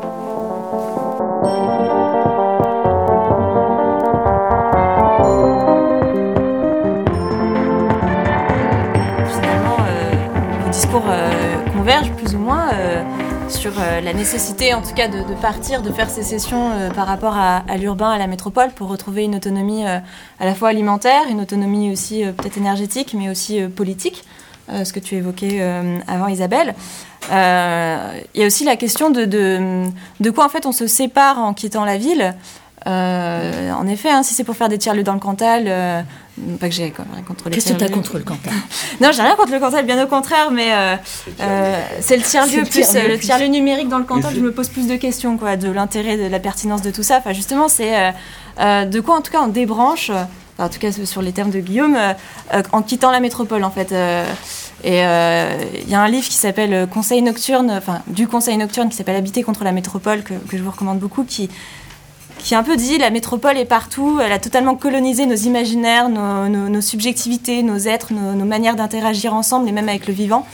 Et, euh, et du coup, euh, ça pose la question de, bah, même si on vit en fait en campagne, euh, même si on essaye de vivre un peu plus sobrement, de quoi véritablement faisons sécession pour ne plus transporter et véhiculer cette métropole capitaliste, cet État capitaliste et patriarcal, ne l'oublions pas. Et voilà, sur quoi on débranche véritablement. Et, euh, et en fait, la question euh, aussi, elle est de, ne pas. euh, Qu'est-ce qu'on abandonne en quittant la ville et le sentiment peut-être d'abandonner des luttes. Et, c'est ça que peut-être j'aimerais aborder rapidement aussi, c'est où est-ce qu'on lutte? Est-ce que c'est possible aujourd'hui de lutter en ville? Euh, on voit que euh, aujourd'hui, euh, mais ça l'a toujours un peu été, la ville est, nous dit-on, le, centre et le cœur des luttes sociales et notamment écologiques aujourd'hui. Enfin, moi, j'ai- déambulé des samedis et des samedis avec les Gilets jaunes en ville. J'ai fait partie de, de, nombreux collectifs qui luttent contre la métropole. Est-ce que ça a servi à grand-chose? Est-ce qu'on a eu des changements? Euh, Ben non, en tout cas pas pour les luttes que j'ai pris part. Euh, Peut-être que je m'organise mal aussi, hein, mais... Euh, la question écologique aujourd'hui, elle vient quand même radicalement considérer nos rapports à la lutte, elle considère même notre rapport à la survie même, quoi. Et voilà, lutter en ville, est-ce qu'aujourd'hui c'est possible? Et notamment pour des fins écologiques. Il y a juste Floréal qui bout d'impatience parce qu'il n'est pas d'accord avec ce que nous avons dit. Oui, tout à fait. Vas-y. ouais, c'est d'accord. Je sais pas, enfin, je sais pas que je suis pas d'accord. Ah. Je suis pas Bon, d'accord bah, sur le fait. tomber. Non, je suis pas d'accord sur le fait que vous, que vous confondez les causes et les conséquences. La ville, c'est une conséquence. Non C'est pas la ville Mais qui fait. non Mais si, c'est une conséquence du capitalisme. C'est une Non. logique du capitalisme qui aboutit à la C'est l'essence du capitalisme. Des villes. Mais non Mais c'est Voilà On va, on va laisser. Ça nous a fait plaisir. c'est ça le problème. Alors Sortez comment on va quitter le capitalisme En quittant les villes on va quitter le capitalisme en quittant les villes. Non, mais justement, la vous question êtes- de quoi on vous est êtes- fait ah, ça- moi, ça me fait penser à, Ser- à Servigne, tu vois, qui dit euh, Bon, allez, allez, on va, on va aller créer une petite communauté euh, libertaire, là, euh, euh, dans la campagne, tu vois. Et puis, bon, ben, ah, ben, t'as- très bien, on va se rencontrer avec les survivalistes, vous allez voir comment, comment vous arrangez ça vite fait. Mais c'est. Ah, tu veux qu'on parle survivalisme Il n'y a pas de souci mais mais il y a un Il y a manque, il y a un Ouais. manque de vision, euh, enfin, euh, je sais pas, comment dire, euh, pratique des choses qui, m'impressionne quand même. C'est impressionnant parce que, euh, attends, il faut, il faut se structurer, il faut s'organiser. Il faut pas croire que les choses elles vont se passer gentiment comme ça. Hein. Peut-on s'organiser en ouais, bah, à se structurer, mais il faut se structurer. Alors les gens de la ville, qu'est-ce qu'ils vont faire? Alors tout le monde va quitter la ville comme ça d'un coup, et puis on va se retrouver à la campagne. Mais attends, ça, ça me paraît vraiment, ça, ça me, fait- ah, ça me paraît un peu le, le mythe de 68, euh, enfin, en, en plus grand, quoi, tu vois. Je, je vois pas très bien. Il n'y a aucune organisation, il n'y a rien, il n'y a pas de stratégie, il n'y a rien. Mais je- ça me semble complètement loufoque, quoi, votre Mais histoire. la question, Franchement. de, la question de sortir de la ville, est-ce que c'est une stratégie? C'est- rien du tout, c'est n'importe quoi. Guillaume, peut-être que va bien le prendre. quelque chose à dire? Euh, non, enfin, je- on n'est pas d'accord sur euh, le rôle de la ville dans l'évolution et l'advenue civilisationnelle d'aujourd'hui. Donc, Si, le rôle, j'admets le rôle que tu, tu- dont tu parles, toi. Évidemment, je sais que ça, une- stru- ça structure les individus, ça structure les personnes d'une certaine façon. Ouais. Bien sûr, évidemment. Mais le problème, le problème, il est beaucoup plus vaste. C'est Ben- un problème du capitalisme dans, le- dans, dans, dans la société. C'est ça le que- problème. Sauf que c'est une société par, capitaliste. par nécessité urbaine. Le capital a fait la totalité du monde à sa main. Et c'est effectivement culturellement par l'urbain, ces modes de vie attendus sûr, et les manières d'être que nous sommes tous convertis, y compris à 50 km des cœurs métropolitains. Voilà. Ah. C'est l'exemple euh, des paysans et de Citroën. Moi, pour moi, aujourd'hui, on est tous les paysans de la métropole. hein. On est tous sommés de nous entasser dans les métropoles. Mais du coup, on, pas forcément de mon point de vue d'accord sur le rôle fondamental, structurant, quasiment génétique de l'urbain Mm. depuis maintenant, mais des milliers d'années. Il n'y a même pas besoin simplement de regarder les deux derniers siècles écoulés. Maintenant, la question qui me semble importante, c'est, imaginons effectivement qu'il y ait un débranchement généralisé. Si on ne désapprend pas un certain nombre de choses pour réapprendre d'autres formes de vie, on risque bah, d'être là pour le coup encore plus les idiots utiles du système, c'est-à-dire de coloniser et d'être les bras armés d'une métropolisation générale des terres et du monde. Nous n'ont pas attendu puisque l'agriculture industrielle fait son office et que d'autres activités dites périphériques sont soumises à la nécessité urbaine et métropolitaine. Donc la question de fond, mais moi j'ai pas de réponse à ça, c'est de quoi devons-nous nous déprendre et éventuellement réapprendre. Ce qui est certain, de mon point de vue, c'est que dans une perspective symbolique du capital, celle de l'illimitation généralisée, de l'infini finitude, c'est-à-dire notre propre éternité, c'est ça qui se joue dans le capital, hein, d'accord? C'est de vivre de manière éternelle. Sortir de ça, c'est juste se reposer la question de la limite. Sortir de ça, c'est juste reconsidérer notre rapport à la nécessité de la survie et de ses besoins. Auquel cas, rien que pour ça, sortir de la ville est d'une nécessité première, vitale. Comment pouvons-nous, dans un accélérateur à particules qu'est la métropole, dans cette stimulation imaginaire permanente, dans ce dont on parlait sur la mobilité, le divertissement, etc., construire l'idée de la mesure et de la limite? Il n'y a que en se frottant directement à la nécessité vitale, il n'y a que en regardant concrètement l'effort qu'il faut commettre, les rythmes saisonniers, le besoin de la boue pour fabriquer une autonomie alimentaire qui peut nous faire réapprendre la mesure. Voilà. Et c'est là où, eh ben, désapprendre et apprendre, je ne sais pas comment ça va se passer, parce qu'effectivement, le risque est grand de coloniser des espaces avec des manières d'être et des formes de vie de l'urbanité, voilà. Mais néanmoins, fondamentalement, il y a bien un point de résistance qui va se poser. Le fait même de se déplacer dans l'espace et d'aspirer à d'autres formes de vie vont devoir nous décoloniser un peu l'imaginaire de l'illimitation généralisée. Voilà. De réapprendre à faire corps avec le vivant, de réapprendre des formes de vie qui ont d'autres nécessités écologiques. Et ça, pour moi, c'est bien quelque chose qui renvoie non pas à un vieux découpage à la con entre ville et campagne et urbain et rural, mais qui renvoie à comment on accède en tant qu'individu au statut de sujet en politique lorsque tout nous a été soustrait dans la ville. Tout nous a été retranché et retiré. C'est une dépossession généralisée face à l'effondrement engagé, face à l'écocide qui est lui-même embarqué.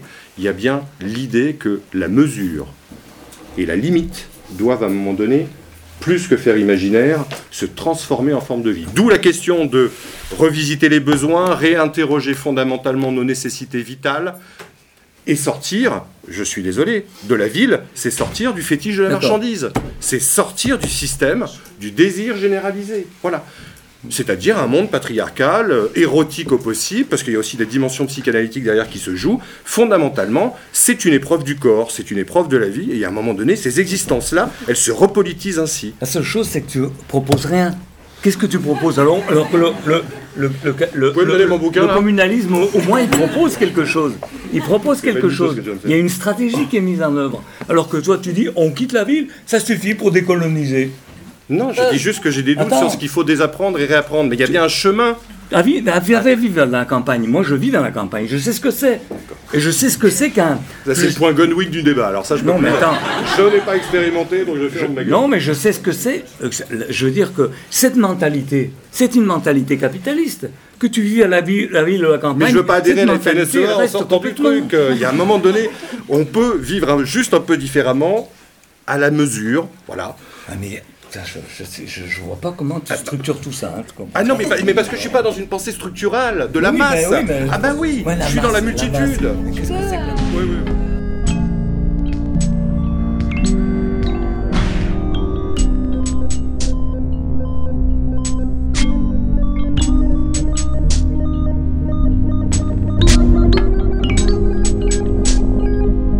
Une assemblée locale, parlais tout à l'heure, Floréal, de, de la taille d'une ville. Bookchin parle de 100 000 habitants Non, maximum. non, non, Oh, je- oh. c'est pas Bookchin. Je parle de mais l'urbanisme lui- social en Espagne. Oui, mais lui, il en parle aussi dans cette, de, de cette taille, de dire à peu près au-delà de 100 000 habitants. euh, c'est très difficile de faire, de, de- de faire en sorte que tout le monde puisse participer à une vie démocratique. Y a- il y a cette notion aussi de participation démocratique. Et donc, tu dois forcément, dans une ville de plus de 100 000 habitants, découper euh, en quartier, en rue, en ce que tu veux, etc. Bon, ça devient c'est extrêmement difficile de le concevoir en ville, mais c'est encore possible. Après, assemblée locale, ça ne veut pas dire c'est une assemblée euh, juste dans un village. C'est une assemblée locale. Le fonctionnement de, de l'écologie sociale, c'est un fonctionnement qui est celui qui a été pris pour euh, l'organisation de la Confédération démocratique de Syrie du Nord, c'est-à-dire l'Euro-Java, où c'est le principe de subsidiarité qui fonctionne. Et là, c'est pas si évident que ça, parce qu'on est dans une déconstruction complète de ce que nous a imposé le jacobinisme français depuis deux siècles. C'est-à-dire qu'au lieu de considérer que l'État-nation et le gouvernement ou Paris va, nous, va déléguer dans les, au niveau euh, en dessous, régionaux, euh, communaux, etc., quelques petites fonctions, quelques petites euh, responsabilités, on part du local et ce qui peut être résolu au niveau local l'est. Ça, ça part d'un- d'un- d'un- d'une idée qui est fondamentalement différente, avec, euh, enfin opposée à celle d'aujourd'hui. C'est-à-dire qu'on va, on va pas attendre de, euh, de la capitale ou de la métropole des, euh, des miettes, hein, des miettes de démocratie. La démocratie va se faire au niveau local. Et là, on ne met pas d'échelle, on ne met pas de taille. C'est une commune de, de, euh, 200 habitants, euh, 5000, euh, 300, enfin ce que vous voulez. Mais à une échelle humaine, euh, humainement compréhensible aussi. Qu'il faut que chacun, chaque euh, hum, participant à cette nouvelle collectivité euh, comprenne quelle est sa place dans le groupe. On ne peut pas euh, euh, réfléchir à sa place dans le groupe quand on est 1 sur 2, sur 2 millions. C'est- juste pas physiologiquement euh, et psychologiquement possible. Donc c'est l'échelle où on se sent bien. Alors ça peut paraître un peu couillon hein, de- ou simpliste de dire ça, mais finalement, humainement parlant, on trouve quelle est cette échelle. Et après, ce qui n'est pas résolu à l'échelon local, on va regarder au-dessus, au niveau régional, ce qu'on va pouvoir faire, si c'est au niveau transport, exportation de, de produits, etc. et ainsi de suite.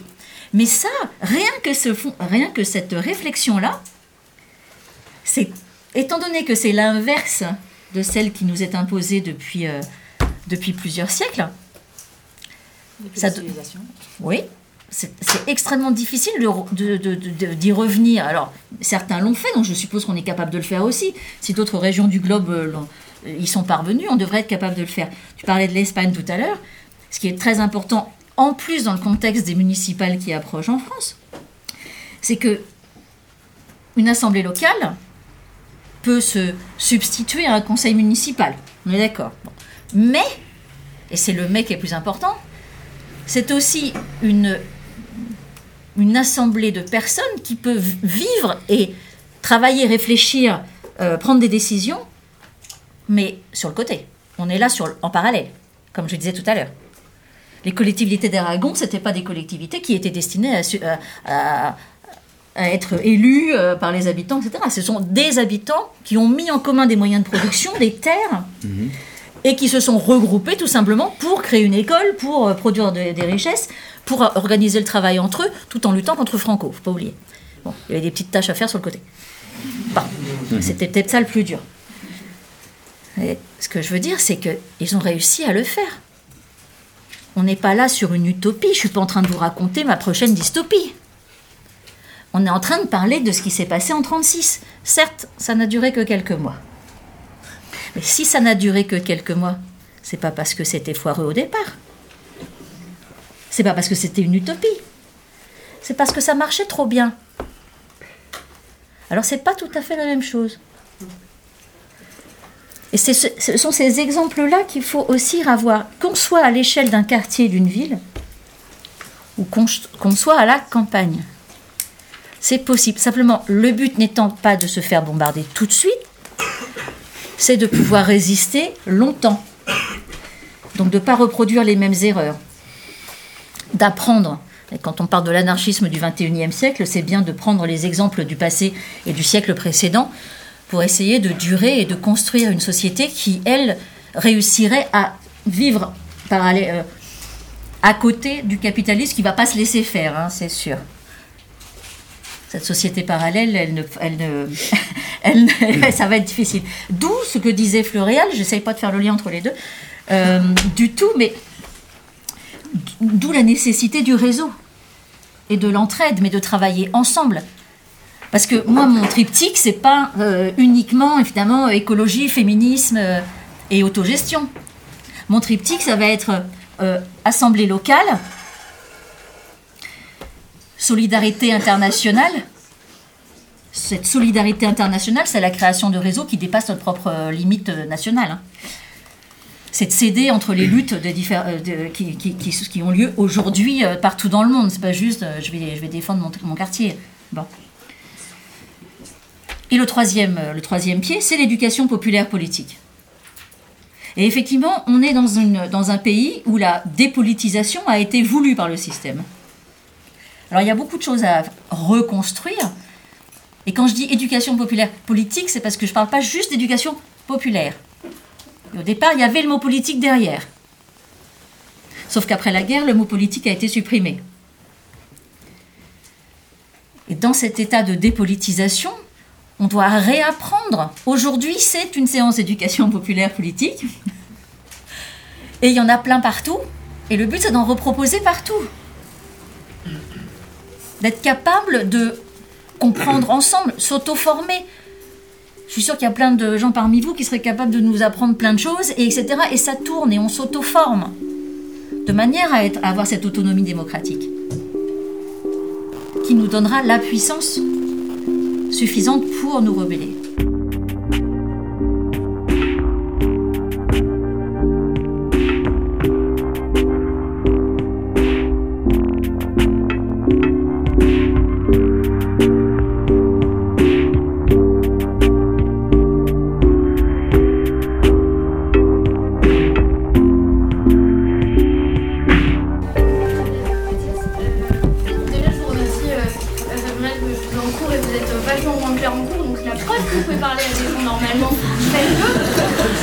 Non, mais non, je devais, je devais parce que vraiment, j'ai des semaines supplémentaires. Euh, mais moi non plus, c'est ça le problème. Mais bon, voilà. Euh, sur des J'ai pas rendu les notes du semestre. C'est quoi votre nom déjà Merci. Euh, c'est pas grave, je vous enverrai le syndicat, parce que moi je suis quand même un peu structuralom artiste, comme vous dites. Euh, et en fait, ça me pose plein de questions. Tout ce que vous avez dit, c'était très intéressant. Euh, par contre, en fait, j'ai l'impression qu'on a oublié quelques aspects euh, de l'urbain et de la ville euh, que je vois mal euh, retrouver ailleurs et qui sont pourtant essentiels pour certains types de populations. Euh, donc, je vais parler notamment de l'anonymat. Le fait d'être anonyme en ville, euh, ça peut paraître comme étant être un parmi 10 millions, etc. Il n'y a pas de souci là-dessus et je suis d'accord. Mais ça permet aussi à euh, pas mal de populations, et je pense notamment aux populations LGBTI et aux populations racisées qui sont très peu représentées euh, dans l'histoire des campagnes et de la ruralité, entre gros guillemets, puisque ce terme un peu merdique, qui se pose un peu cette question-là, parce qu'en fait, en ville, on a aussi un contrôle social qui est moins fort. Et là, je vous pose la question, en tant que personne racisée et personne LGBT, moi, la campagne, ça me fait flipper. En fait, il y a aussi ça. Et même si, euh, on- alors moi, je suis arrivée par euh, la question de l'écologie, par l'antiracisme, chose qui n'avait pas du tout été présente dans aucun de vos discours, et ce qui, enfin, qui m'interpelle un peu parce que c'est quand même une grosse question en ce moment, les gilets noirs, le collectif euh, Justice et Vérité pour Adama, etc. Enfin, je veux dire, c'est pas un petit sujet. Et euh, c'est quand même, pré- enfin, si on a un débat tous les deux jours sur le voile ou sur est-ce que t'as avoué être un islamo-gauchiste ou pas, c'est que, enfin, je veux dire, c'est qu'il y a de la matière, quoi. Donc ça, c'est vraiment une question que je me pose. Comment on fait euh, pour retrouver quand même cette liberté-là qu'on n'aura pas forcément à la campagne pour ces populations-là Ensuite, une question pour vous, Madame euh, Isabelle Attard. Pourquoi vous êtes représentée? Parce qu'en fait, euh, moi, j'ai suivi votre campagne, etc. Vous aviez déjà un discours de bon, l'Assemblée nationale, ça casse pas trois pattes à un, canard, mais vous êtes allé quand même une deuxième fois. Bon, malheureusement, vous avez perdu, mais bon, alors du coup, c'était quoi votre motivation? Parce que ça a l'air quand même particulièrement. Ah, faut lire le livre, là. Ouais, mais voilà, C'est pas C'est écrit ça. Euh, et puis surtout, moi j'aimerais bien qu'on réfléchisse à cette question de masse, pas masse, etc. Euh, moi je suis citadine depuis que je suis née. Euh, j'ai vécu à Fontaine-sur-Saône et le plan Borloo de 2000, des années 2000 là, a fait qu'il y a eu beaucoup de destruction de HLM, donc c'est-à-dire on fait descendre des bars de manière extrêmement violente, on reloge les gens un peu à l'arrache et en fait on, tue des communautés, en fait on tue des bars de HLM où tout le monde se connaît, où on aide la voisine d'à côté, etc. Et on tue euh, des euh, communautés, notamment d'afro-descendants, de gens qui sont issus d'immigration, d'immigration très variée. Et moi aujourd'hui en tant que, enfin de je suis de la troisième génération d'immigration, je suis franco-algérienne, euh, je me pose la question de ça. euh, être en ville, c'est être aussi avec les miens. C'est être avec des gens qui euh, me ressemblent, c'est subir des violences policières, évidemment, mais j'ai l'impression qu'on n'y échappe pas, ni en ville, ni en campagne, ni en habitat pavillonnaire, faut pas rêver là-dessus. Mais ça permet aussi de recréer un lien avec des communautés qui ont volontairement été enfin, euh, foutues dans des endroits, euh, dans des foyers de travailleurs, euh, etc., euh, qui ont, été, qui ont pu être réunis qu'après, sous, sous Giscard d'Estaing, etc., etc. Donc j'aimerais bien, mais c'est un vœu pieux puisque je, suis à l'université française, qu'on arrive à remettre un peu de sens dans toute cette écologie dite sociale, politique, ce que vous voulez, et de penser de parler pour tous. Donc c'est pas une question tant de masse que de se dire à qui on s'adresse. Si on regarde la salle, on s'agresse pas à grand monde en fait. Et c'est un peu ça ma problématique, s'il faut partir, si un jour il faut partir de la ville, euh, il faut le faire à plusieurs. Euh, et en fait, très clairement, aujourd'hui, avec ce que j'entends, les discours actuels et le manque de lien entre les luttes qu'on fait, je ne partirai pas avec vous. Donc convainquez-moi, bordel. Enfin, c'est ma question. Merci. Ouais. Bravo J'ai une question qui rejoint un peu ce qui a été dit au-dessus, c'est par rapport à la ville. J'entends bien votre critique, euh, Madame Attard, que vous faites sur les villes, mais du coup, vous voyez une société euh, durable avec de la solidarité internationale, tout en quittant la ville. Et j'aimerais du coup beaucoup savoir comment vous maintenez cette solidarité internationale en étant dans votre petit village à côté de Saint-Brieuc euh, pour maintenir tout ça. Parce que du coup, je pense qu'on ne peut pas juste quitter toutes les infrastructures qui ont été créées et tout ce qui nous sert dans les villes. D'autant plus que, comme l'a dit la personne au-dessus, et ça, je trouve ça très important, ce désir d'an- d'anonymité, euh, pour beaucoup, elle est un besoin, surtout pour les Et en plus de ça, il y a des gens qui s'y plaisent à la ville et qui ne veulent pas la quitter en ayant vécu en campagne et tout. Bah, je vais commencer. Euh, J'ai exprimé mon besoin personnel de quitter la ville. C'était absolument pas une. euh, euh, c'est- pas du genre quittons la ville. C'est je quitte la ville. C'était au singulier, en expliquant pourquoi je le faisais. Après, c'est très intéressant par rapport à la question de la, solidarité des luttes, que je considère comme fondamentale. Mon rêve de, l'international anarchiste, il est là. Euh, toutes les luttes valent la peine d'être aidées à partir du moment où elles souhaitent juste abattre le capitalisme, le patriarcat et, euh, et le reste, et ce qui va avec. Ça se passe, les solidarités, euh, quand euh, l'Azad a besoin d'aide, euh, c'est la ville qui débarque à l'Azad, ou ce sont d'autres communes qui débarquent à Notre-Dame-des-Landes. La solidarité, elle s'exprime fortement dans ces cas-là. Et là, on, se rejoint pour défendre un mode de vie ou une. Moi, l'Azad la considère comme une expérience démocratique. Et cette expérience démocratique ultra précieuse, on était tous là pour la défendre. En tout cas, peut-être pas tout le monde, mais il y avait du monde quand même. Donc il faut savoir les connaître et réagir au moment où il faut être ensemble. Et à la campagne aussi, on protège les minorités. Sur la ZAD, il y avait. euh, Peut-être qu'il y en a encore et je ne suis pas sûre, donc faudra, euh, s'il y en a qui sont plus au courant que moi, n'hésitez pas à prendre la parole. Il y a eu une vraie protection des réfugiés, protégés à l'intérieur de la ZAD. Personne n'en parle trop parce que bah, justement le but c'était que ça soit, qu'ils restent protégés. Et le, le collectif a protégé euh, toutes les personnes qui étaient réfugiées. Prochainement, en ce moment, vous avez peut-être entendu parler de Vincenzo Vecchi, l'italien, l'anarchiste italien, qui s'est, qui s'est réfugié dans un café associatif pendant des années, dans la toute minuscule commune de Rochefort-en-Terre, plus connue comme village préféré des Français. Mais ça, on s'en fout. Simplement, euh, même dans un village, on peut protéger et faire corps finalement euh, pour euh, toutes les minorités qui ont besoin d'être protégées et qui ont besoin d'être anonymes, comme vous disiez tout à l'heure. Donc, à mon sens, la solidarité n'a pas de limite géographique. La solidarité, s'exerce partout. C'est pas, je, je suis pas là en train de dire c'est plus dans un village ou c'est plus en ville. J'essaye juste de trouver l'endroit où on va pouvoir continuer dans les prochaines années à vivre.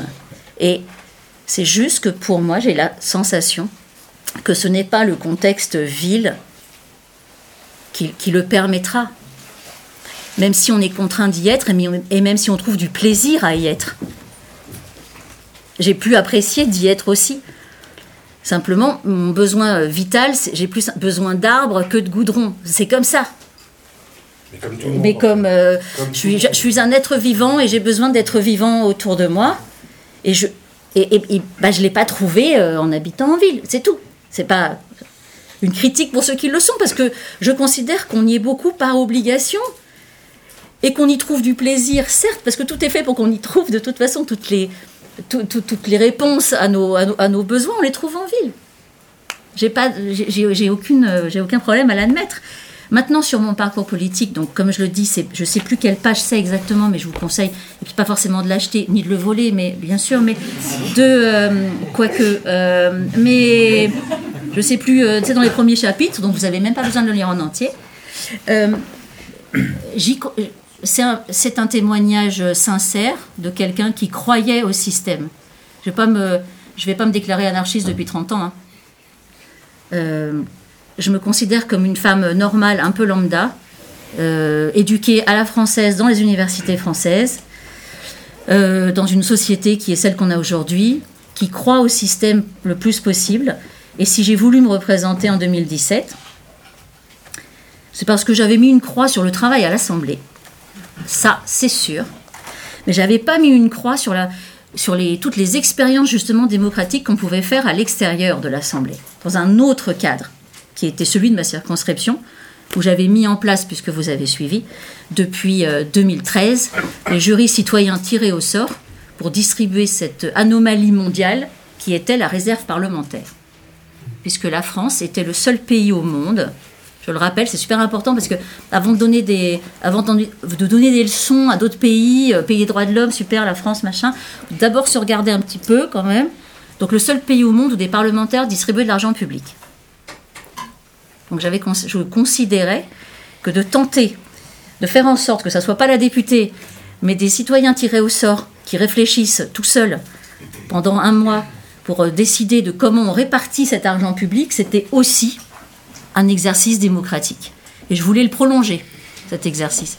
Et je me disais que je voulais. Enfin, je pensais que finalement, utiliser les pouvoirs avec de gros, gros, gros, gros guillemets d'une euh, d'une parlementaire, ça pouvait m'aider à faire prendre conscience davantage aux besoins de démocratie dans un pays où je considère qu'on l'est pas. Je me trompais euh, royalement. hein. Euh, je reconnais beaucoup d'erreurs dans ce livre d'ailleurs. hein. Peut-être un peu trop, mais euh, euh, je me mets pas au-dessus de la mêlée. Je me mets justement euh, à ma place. Ma place de femme qui croit encore, euh, comme beaucoup peut-être ici. Je sais pas, peut-être qu'il y a parmi vous des gens qui croient encore aux partis politiques. Bon bah, après tout, on a le droit hein, d'y croire. Moi, j'y croyais jusqu'à il y a deux ans. Je suis sûre que je serais venue ici vous parler euh, il y a deux ans, j'aurais pas du tout dit la même chose. parce que j'ai parce que j'ai évolué, j'ai lu, j'ai déconstruit surtout, déconstruit beaucoup de choses pour arriver au niveau zéro et puis euh, reconstruire après à partir des erreurs et à partir de, de lecture, à partir de déclics aussi. Si vous n'avez pas vu euh, Ni Dieu ni Maître de Tancred Ramonet, je vous encourage à le voir. Et puis il y a un autre documentaire fantastique aussi euh, qui est beaucoup plus ancien et c'est Floréal qui me l'a conseillé et merci de me l'avoir euh, de me l'avoir conseillé, c'est Vivre l'utopie, réalisé en 96 je crois. Donc c'est un vieux documentaire avec des, des personnes ayant participé à la révolution espagnole. Et je vous avoue, enfin je je sais pas vous mais euh, moi j'avais euh, euh, oui, c'était au-delà de la- des- larmes aux yeux quoi. C'est des personnes qui, quand vous, les écoutez parler, vous, vous écoutez leurs témoignages, vous avez qu'une envie, c'est de dire Ah, j'aurais bien aimé y être quand même. Même si c'est des conditions de guerre, même si la plupart ont été fusillés, même si beaucoup sont partis en exil. Bref, c'est toutes ces, tout ce flot d'informations que j'ai pu digérer pour euh, me permettre de déconstruire. Mais en tout cas, je, pour ma part, je pense que l'écologie sociale euh, et l'anarchie représentent la, malheureusement, peut-être, mais la seule solution pour s'en sortir. Je pense qu'il y a plus de questions que de réponses et je ne sais pas si j'ai répondu aux vôtres.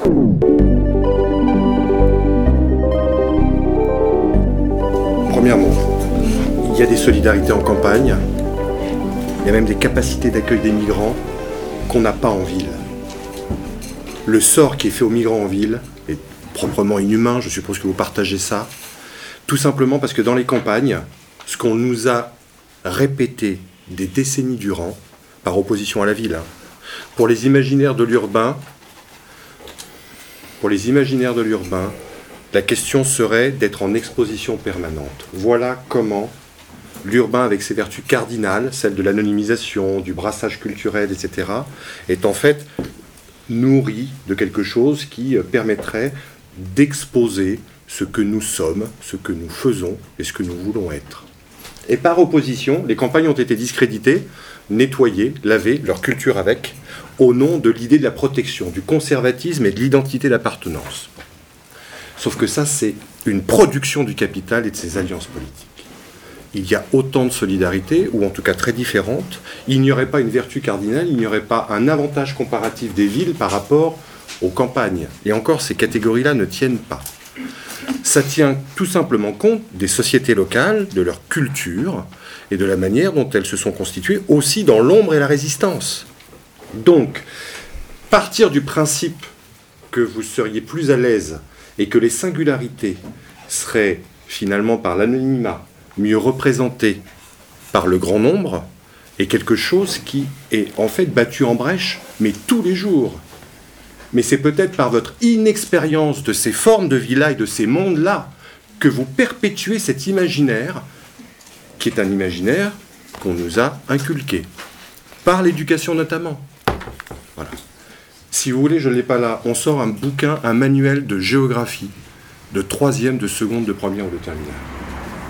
Et on peut remonter à 50, 60, 70 ans. Les paysans sont dénigrés, disqualifiés. Les cultures qui les accompagnent sont rétrogrades et identitaires. La seule culture qui vaille est celle de l'urbain générique et généralisé.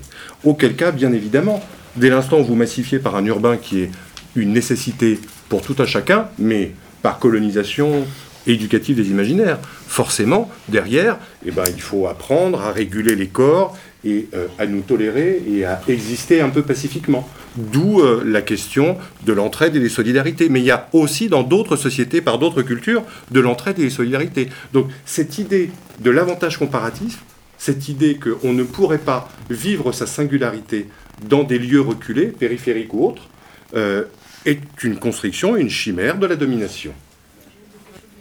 Moi, je je sais pas, je ne peux pas partir de ce qu'il n'y a pas.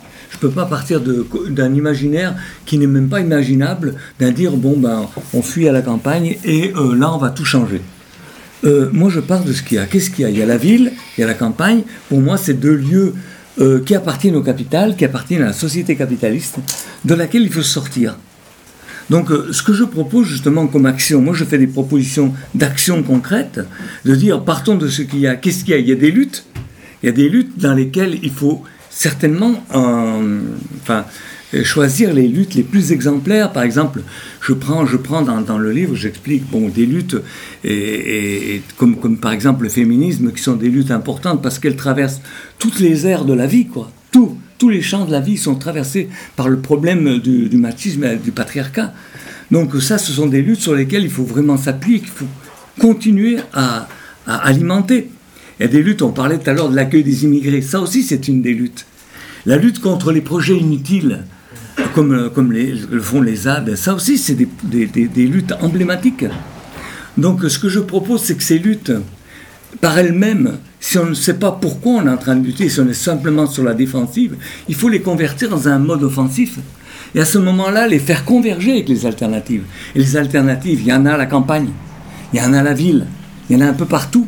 Et c'est cette convergence des luttes et des, des, alternatives qui vont créer un mouvement pour aller vers un horizon, celui qu'on se propose, qui est celui justement de, de l'écologie sociale, c'est-à-dire réintégrer les, les, sociétés dans les écosystèmes, la première nature dans la seconde nature. C'est-à-dire que tout est nature, justement. Il faut rétablir cet équilibre, euh, c'est un équilibre constamment euh, sur le, remis en cause. C'est une dynamique hein, de relation entre le, dans le vivant euh, auquel les sociétés humaines participent et ont toujours participé.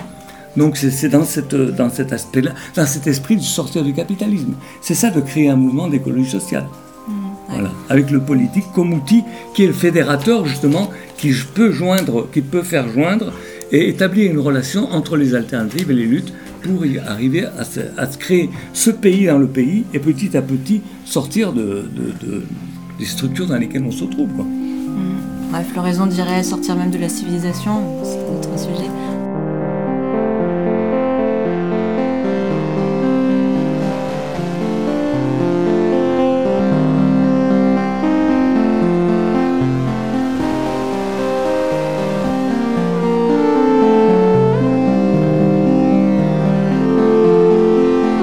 quelles ressources allons-nous avoir besoin pour survivre lorsque il y aura deux mois et demi de canicule cumulée en moyenne annuelle à partir de 2032-33 Comment allons-nous continuer écologiquement à vivre nos propres environnements?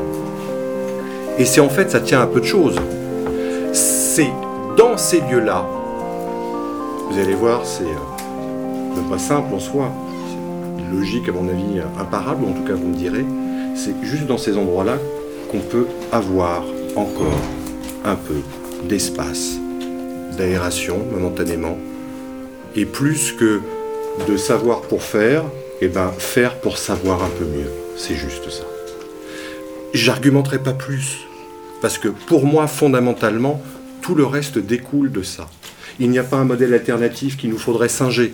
C'est juste à un moment donné que pour survivre, il va juste falloir retrouver un peu d'aération, un peu de distance, à la juste distance. Et du coup, les utopies urbaines, qu'on a rétroactivement qualifiées d'utopies urbaines, puisque le terme est postérieur à leurs penseurs.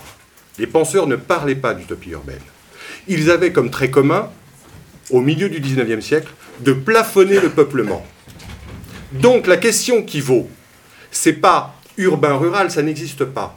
C'est quelle est la taille, entre guillemets, limite, d'où la question de la limite dont je vous ai parlé tout à l'heure, pour pouvoir éventuellement continuer à survivre ensemble.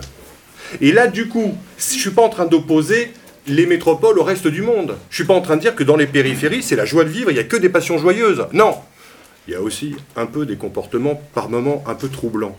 Non, c'est juste que il peut y avoir aussi, à taille un peu plus humaine, des modalités d'être et des formes de vie qui sont peut-être plus vivables et pas aujourd'hui encore totalement enviables. Voilà. Donc, petite ville, ville moyenne, qu'on essaye de coloniser par des modèles métropolitains en y installant des tiers-lieux et en redynamisant les commerces des centres-villes, pour ceux qui regarderaient un peu trop souvent la télévision, eh ben, la proposition qu'il leur est faite, c'est de se balader et d'acheter Et en même temps, l'aménagement va importer du mobilier urbain que l'on a expérimenté dans les centres métropolitains. Voilà la métropole qui fait l'entièreté des territoires à sa main. L'idée est juste que dans ces espaces-là, on a peut-être un peu plus d'espace et qu'on peut peut-être réenvisager ce que les utopies qui n'étaient pas qualifiées d'urbaines proposaient, c'est-à-dire de mailler autrement nature et culture et de penser l'autonomie à une échelle qui soit écologiquement viable. Ça va pas au-delà. Et c'est sincèrement, je plafonne, j'ai bouffé mon neurone là. Euh, bah oui, ça fait partie de mes déceptions, euh, mes déceptions également. Moi aussi, comme vous, euh, même si j'ai pas fait Sciences Po, j'y croyais moi la séparation des pouvoirs. Après tout, c'est quand même ce qu'on nous apprend comme base. Hein. Oui, alors la première étape, ça a été de, de, de, comprendre que c'est pas le pouvoir législatif qui décide et de comprendre que la décision se, prenait non pas dans les, même pas dans les ministères ou à l'Assemblée, mais c'était à l'Élysée. Vous savez très bien qu'il y a des conseillers à l'Élysée. C'est comme un, double gouvernement parallèle. Vous avez les conseillers de l'Élysée pour euh, l'éducation supérieure et la recherche, et vous avez la ministre de l'éducation supérieure et la recherche. Mais entre les deux, qui a le dernier mot? C'est le conseiller de l'Élysée.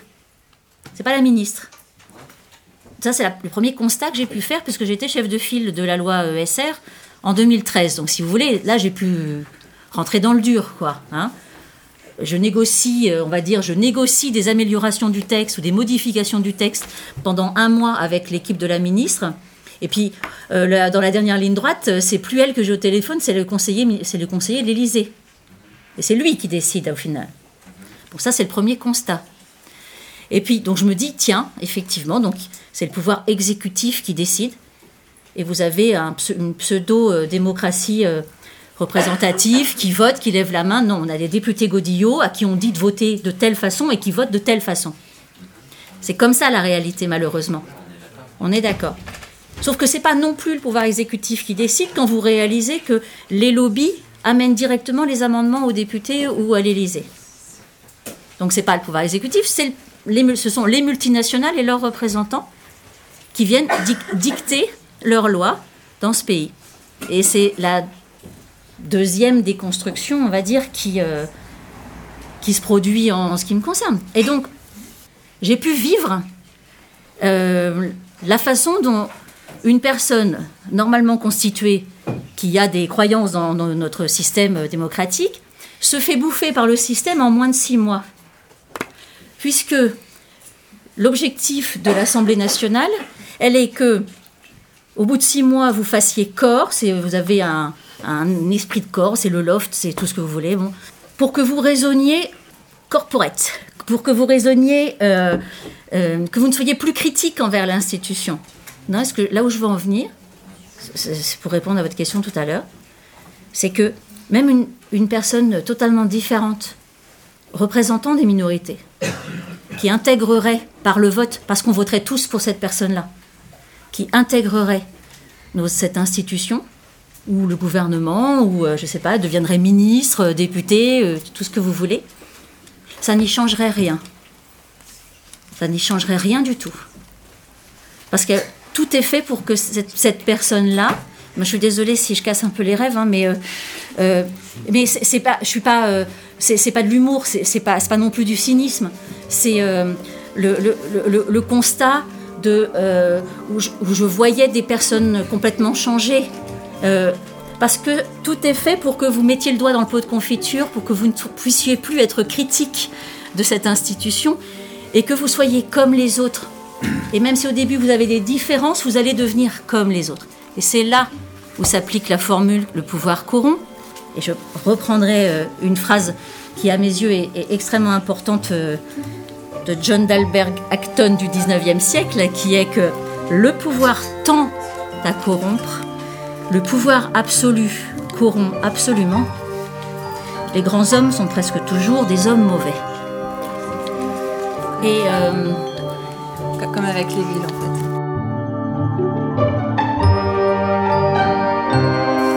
On a fait un, on a fait un, podcast avec Isabelle justement qui s'appelle La radicalité est obligatoire euh, et qui répond un peu à ces questions-là. Euh, du coup, peut-être. euh, Oui, en fait, ça fait, déjà, ça fait déjà deux heures qu'on discute et c'est très intéressant et on aimerait beaucoup continuer. Je suis sûre que vous avez plein de questions, y en a encore plein de choses à dire. On va refaire des podcasts, on a toutes vos questions, on va essayer d'y répondre en podcast prochainement. Euh, et puis de se re-rencontrer dans des salles peut-être un peu plus grandes. Euh, mais en tout cas, un, très très grand merci à la Maison de l'écologie qui nous a sauvés à la dernière minute. Merci Yann, tu m'as vraiment sauvée.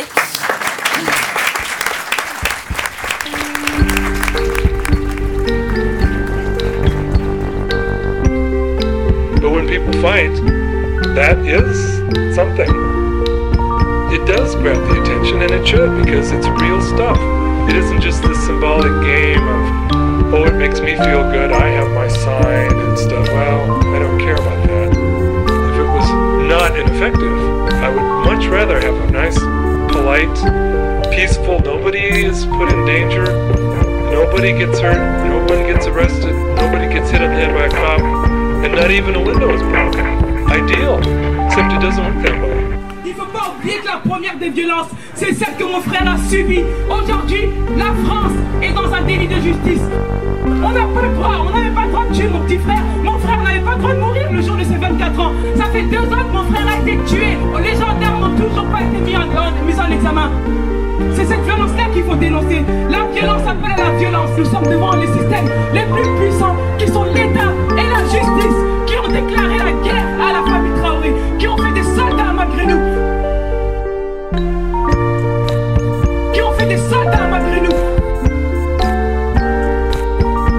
Our planet is dying. Actually, she's being drawn and quartered. We are on the verge of complete biotic collapse.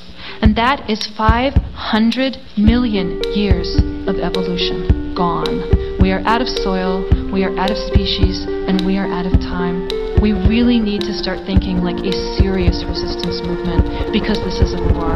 I know it's been going on 10,000 years. It feels like daily life. The lights are on, the cupboards are full, but this is a war. And if anyone is left to look back 100 years from now, they are going to wonder what the fuck was wrong with us? That we didn't fight like hell when our planet was going down. Now, you love something or you wouldn't be here. Whatever you love, it is under assault. Love is a verb. We've got to let that love call us to action.